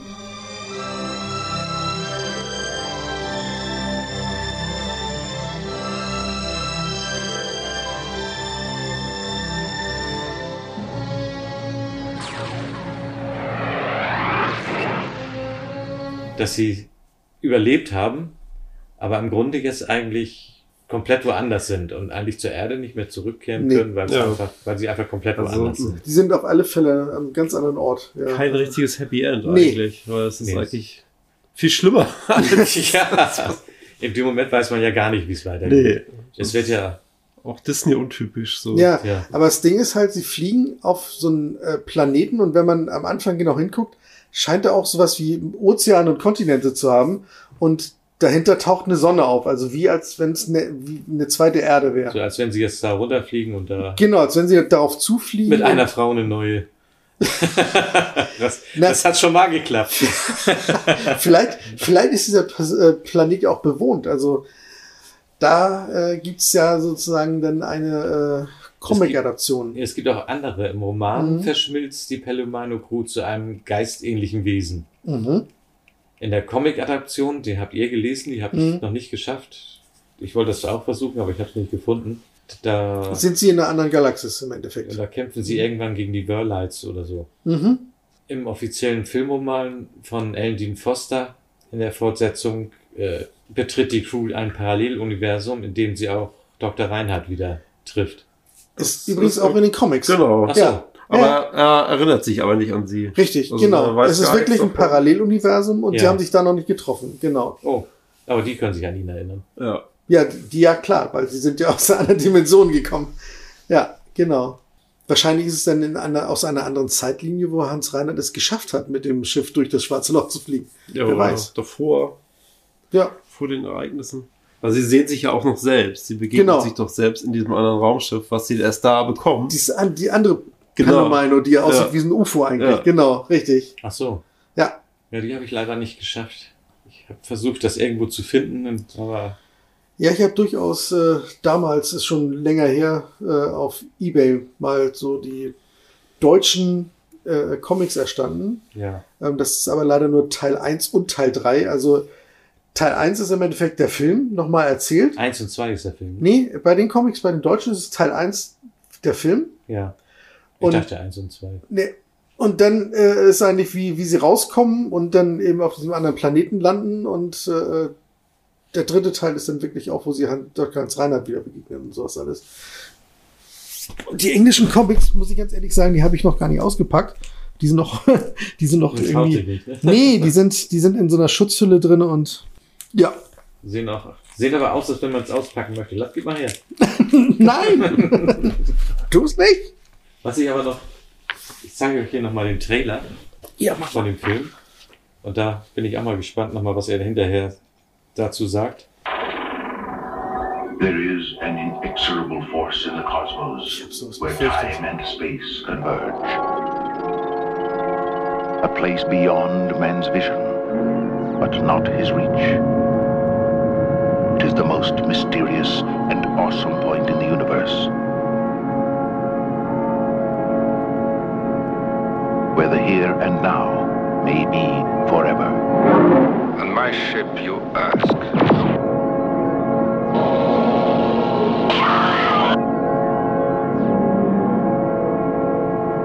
It is unavoidable. Moving through space, swallowing everything in its path radio waves, light. Are you programmed to speak? Even planets and stars.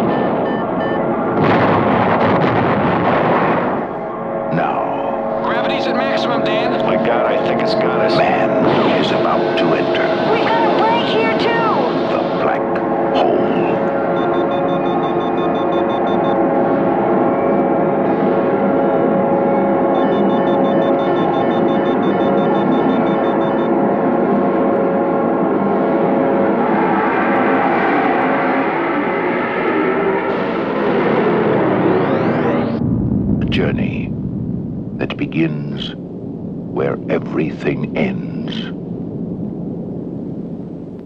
Wenn ihr den Trailer jetzt gesehen hättet, würdet ihr den Film erwarten, den wir gesehen haben? Nee.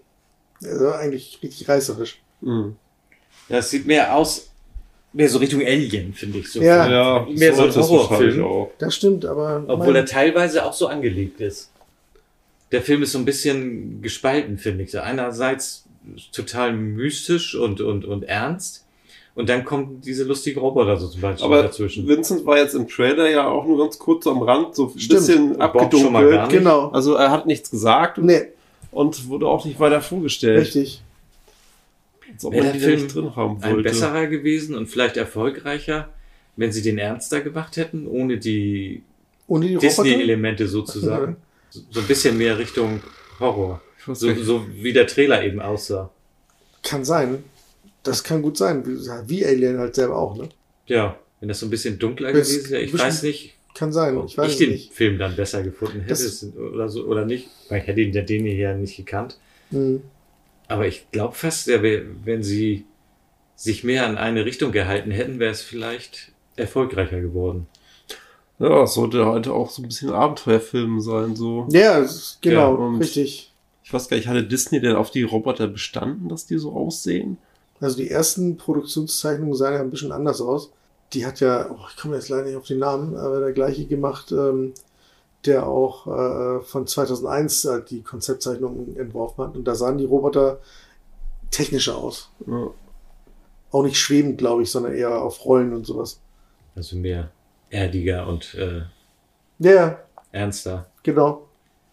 Hier waren sie ja eher Comic Relief. Ja, weiß man nicht. In einem Paralleluniversum könnte man sich das vielleicht mal ansehen. Who knows? Genau. da sind wieder viele Parallelen zu Flash Gordon, der ja auch ernster hätte werden sollen. Ja, vielleicht hätte auch dem das geholfen. Ja, ich glaube, ich glaube, ich kann mir auch vorstellen, dass diesem Film diese ganzen Rewrites auch vielleicht nicht so gut getan haben. Ja, aber es ist, glaube ich, am Ende ein komplett anderer Film Es ist geworden, ein als sie am anderer, Anfang geplant komplett haben. anderer. Ja, wie gesagt, es sollte ursprünglich ein Katastrophenfilm werden. Geblieben ist wohl nur das schwarze Loch. Ja, der ist ja auch, das war ja auch nicht am Anfang. Nee, das war, war- das ja, das- kam ja auch später erst dazu. Aber das waren ja nur die ersten äh, Ideen, die sie gezeigt hatten. Und dann haben sie gesagt, Okay. sollen sie ein Skript draus machen, aber ich hätte gern ein schwarzes Loch dabei. Genau, das stimmt. wenn das, ihr, eins, was, was wenn spannend ist. über habt, Genau. würde ich ganz gern das Loch nehmen. Kennst, kennt ihr noch die äh, Fernsehansage von früher? Nee. Die, aus die legendäre. Ich habe versucht, die zu finden, aber die haben sie wahrscheinlich gelöscht irgendwann. Fernsehansage? In, in, in der ARD lief der ja damals. Oh, doch. Da lief der? Äh, ja, das genau. War, die sahen eben den amerikanischen Science-Fiction-Film Das war, Schwarze Moment, Loch. Moment, du musst auch Ja. sagen, das war zur Zeit, Als als, es noch Karn Fernsehansager Ja, ja, ja. Genau, aber es, es war zur Zeit vom Karneval. Ja, Genau, und sie sahen gerade den Film Das Schwarze Loch von Gary Nelson und jetzt sehen sie meins, wie es singt und lacht. das war, glaube ich, Dagmar Bergmann. ja. Der Bergmann. Oder dem, äh, David Strohwanger hätte ich das gesagt. David Strohwanger, genau. Ich glaube, es war Dagmar Berghoff sogar, die das sagte. Im, Im dritten war das, genau. Ja. Achso, ich dachte im ersten. Nee, es war, das war damals im dritten, der fantastische Film. Ja, ja. Da lief das. Da genau. lief der. Ja, ja. Mit diesem Vorspann? Nee, das war, da, das war, das war danach eben, nach dem Film. So. Ich habe ich hab den damals auch aufgenommen, bevor ich den überhaupt äh, äh, irgendwie hatte. Und dann habe ich den dann aufgenommen und da war wirklich diese Ansage drauf. Das ist echt großartig. Gibt's leider heute nicht mehr. Ist nicht mehr. Ich habe versucht, das noch zu finden, aber es ist, haben sie wahrscheinlich irgendwann alles. Ich muss mal gucken, ob ich diese Videokassette noch finde. Ein Zeitzeuge. Gab's den nicht auch äh, beim Wunschfilm mal? Gab's auch, ja. Es gab so immer diese. ZDF-Wunschfilme am Ja. Samstag. Ja. Und mir ist so, als wenn es den da auch dabei gab. Den, den gab's auch mal dabei, ja, ja. Das mit dem Wunschfilm damals habe ich nie verstanden, fand ich immer total doof. Ich habe mir gedacht, Ich das ist dachte gefaked. zeigen- Warum zeigen Sie Das- nicht, ja. warum zeigen Sie nicht alle drei? Warum müssen Sie nur Ja, einen das soll- davon das soll- zeigen? das ist Gefühl haben, Interessante. entscheiden zu können. Genau, das ist so das äh, Ja, aber ich Das warte gab doch doch nicht mal- den ganzen Tag und dann kommt was, was ich nicht sehen will und dann Du, konntest, halt du Spannung, konntest ja anrufen, da war es nicht so? Du Ja. konntest auch, Ja, das irgendwie schon. Ich fand das anrufen. aber stark. So Ja, dieses Gefühl, dieses spannende Gefühl. Mit, so, um, mitentscheiden, was jetzt kommt, bist Programmdirektor. Es gab doch auch mal diese, diese, diese Aktion, wo sie dann auch äh, verschiedene Sequenzen gefilmt haben oder sowas, wo du dann irgendwie, äh, wo der Film ablief, eine Zeit lang, und dann konntest du, glaube ich, über äh, Videotext irgendwie abstimmen, welche, in welche Richtung es gehen sollte, und dann, und dann, wo die meisten hin entschieden haben, ging der Film weiter in die Richtung. Echt? Das war auch mal so ein Konzept, was sie Ja. gebracht hatten. kurzfristig hatten sie das mal gemacht. Ja, ein, zwei Filme oder sowas da. Fernsehfilme. Ja, ja, genau, Fernsehfilme waren das. Genau. Ja, aber zu dem Film haben wir, glaube ich, jetzt alles gesagt. Oder fällt euch noch was ein? Eigentlich nicht, nein. Ist da nicht ein Remake geplant? Ich Es war eins gelesen, geplant. dass Ah, ja, aber nach- jetzt nach aktuell noch Diese- eins geplant ist. Wieder? Kann Ja. sein. Kann sein. Nichts drüber gehört. Also ja, wahrscheinlich wird auch nichts draus, aber. Ja, aber also, wie gesagt, das stand ja schon in der IMDb drin, dass es ein Remake geben soll äh, zur Zeit von Tron äh, Legacy. Oh, das ist ja auch schon zehn Jahre Ja, genau. Und äh, dann war ihm der Film halt doch noch nicht so erfolgreich und Disney hat gesagt, oh nee, das mit Science Fiction, das lassen wir, glaube ich, jetzt. Das, das, das können wir nicht so. Irgendwie klappt das nicht. Ja, es gab auch andere Sachen, die wichtig Dann hatten sie Star Wars gekauft und dann haben sie das Das, das kam später, genau, das, genau. Und da lässt, lässt sich wahrscheinlich natürlich sehr viel mehr Geld mitmachen, wie mit einem Film, der damals nicht sehr erfolgreich war. Aber von Wahrscheinlich. Star Wars gibt's jetzt eigentlich schon viel zu viel. Ja, nimm alles mit, was kommt. Ja, ich Ja, auch. Tito. Klar. Obwohl Aber ich vor den, vor den weiteren Kinofilmen habe ich schon fast eher Angst. Bei den Serien, Ja, haben sie einfach mehr diese- Zeit, können ja. mehr erzählen. Ähm, und das haben sie auch bei Mandalorian ja sehr gut geschafft, fand ich. Und Boba Fett fand ich, also, wie gesagt, auch gar nicht so schlecht. Und da bin ich mal gespannt auf die anderen Serien, die dann. Ich setze jetzt alles auf Obi-Wan. Ja. Genau. Wir setzen alles auf Obi-Wan. Das ist unsere letzte Hoffnung. Ja, genau. Lass uns überraschen. Jedenfalls, Aber sonst würde ich Kinofilme weiß ich nicht. Also, sonst würde ich erstmal sagen, machen wir hier Schluss. Aber dann freuen wir uns, dass ihr uns wieder zugehört habt und sehen uns hoffentlich bald wieder hier auf dem Sofa. Bis dahin erstmal Tschüss. jo, tschüss. Tschüss. Das Sofa IMAX kehrt zurück mit The Andromeda Strain. Diese Akte ist streng geheim. Andromeda, tödlicher Staub aus dem All von 1971.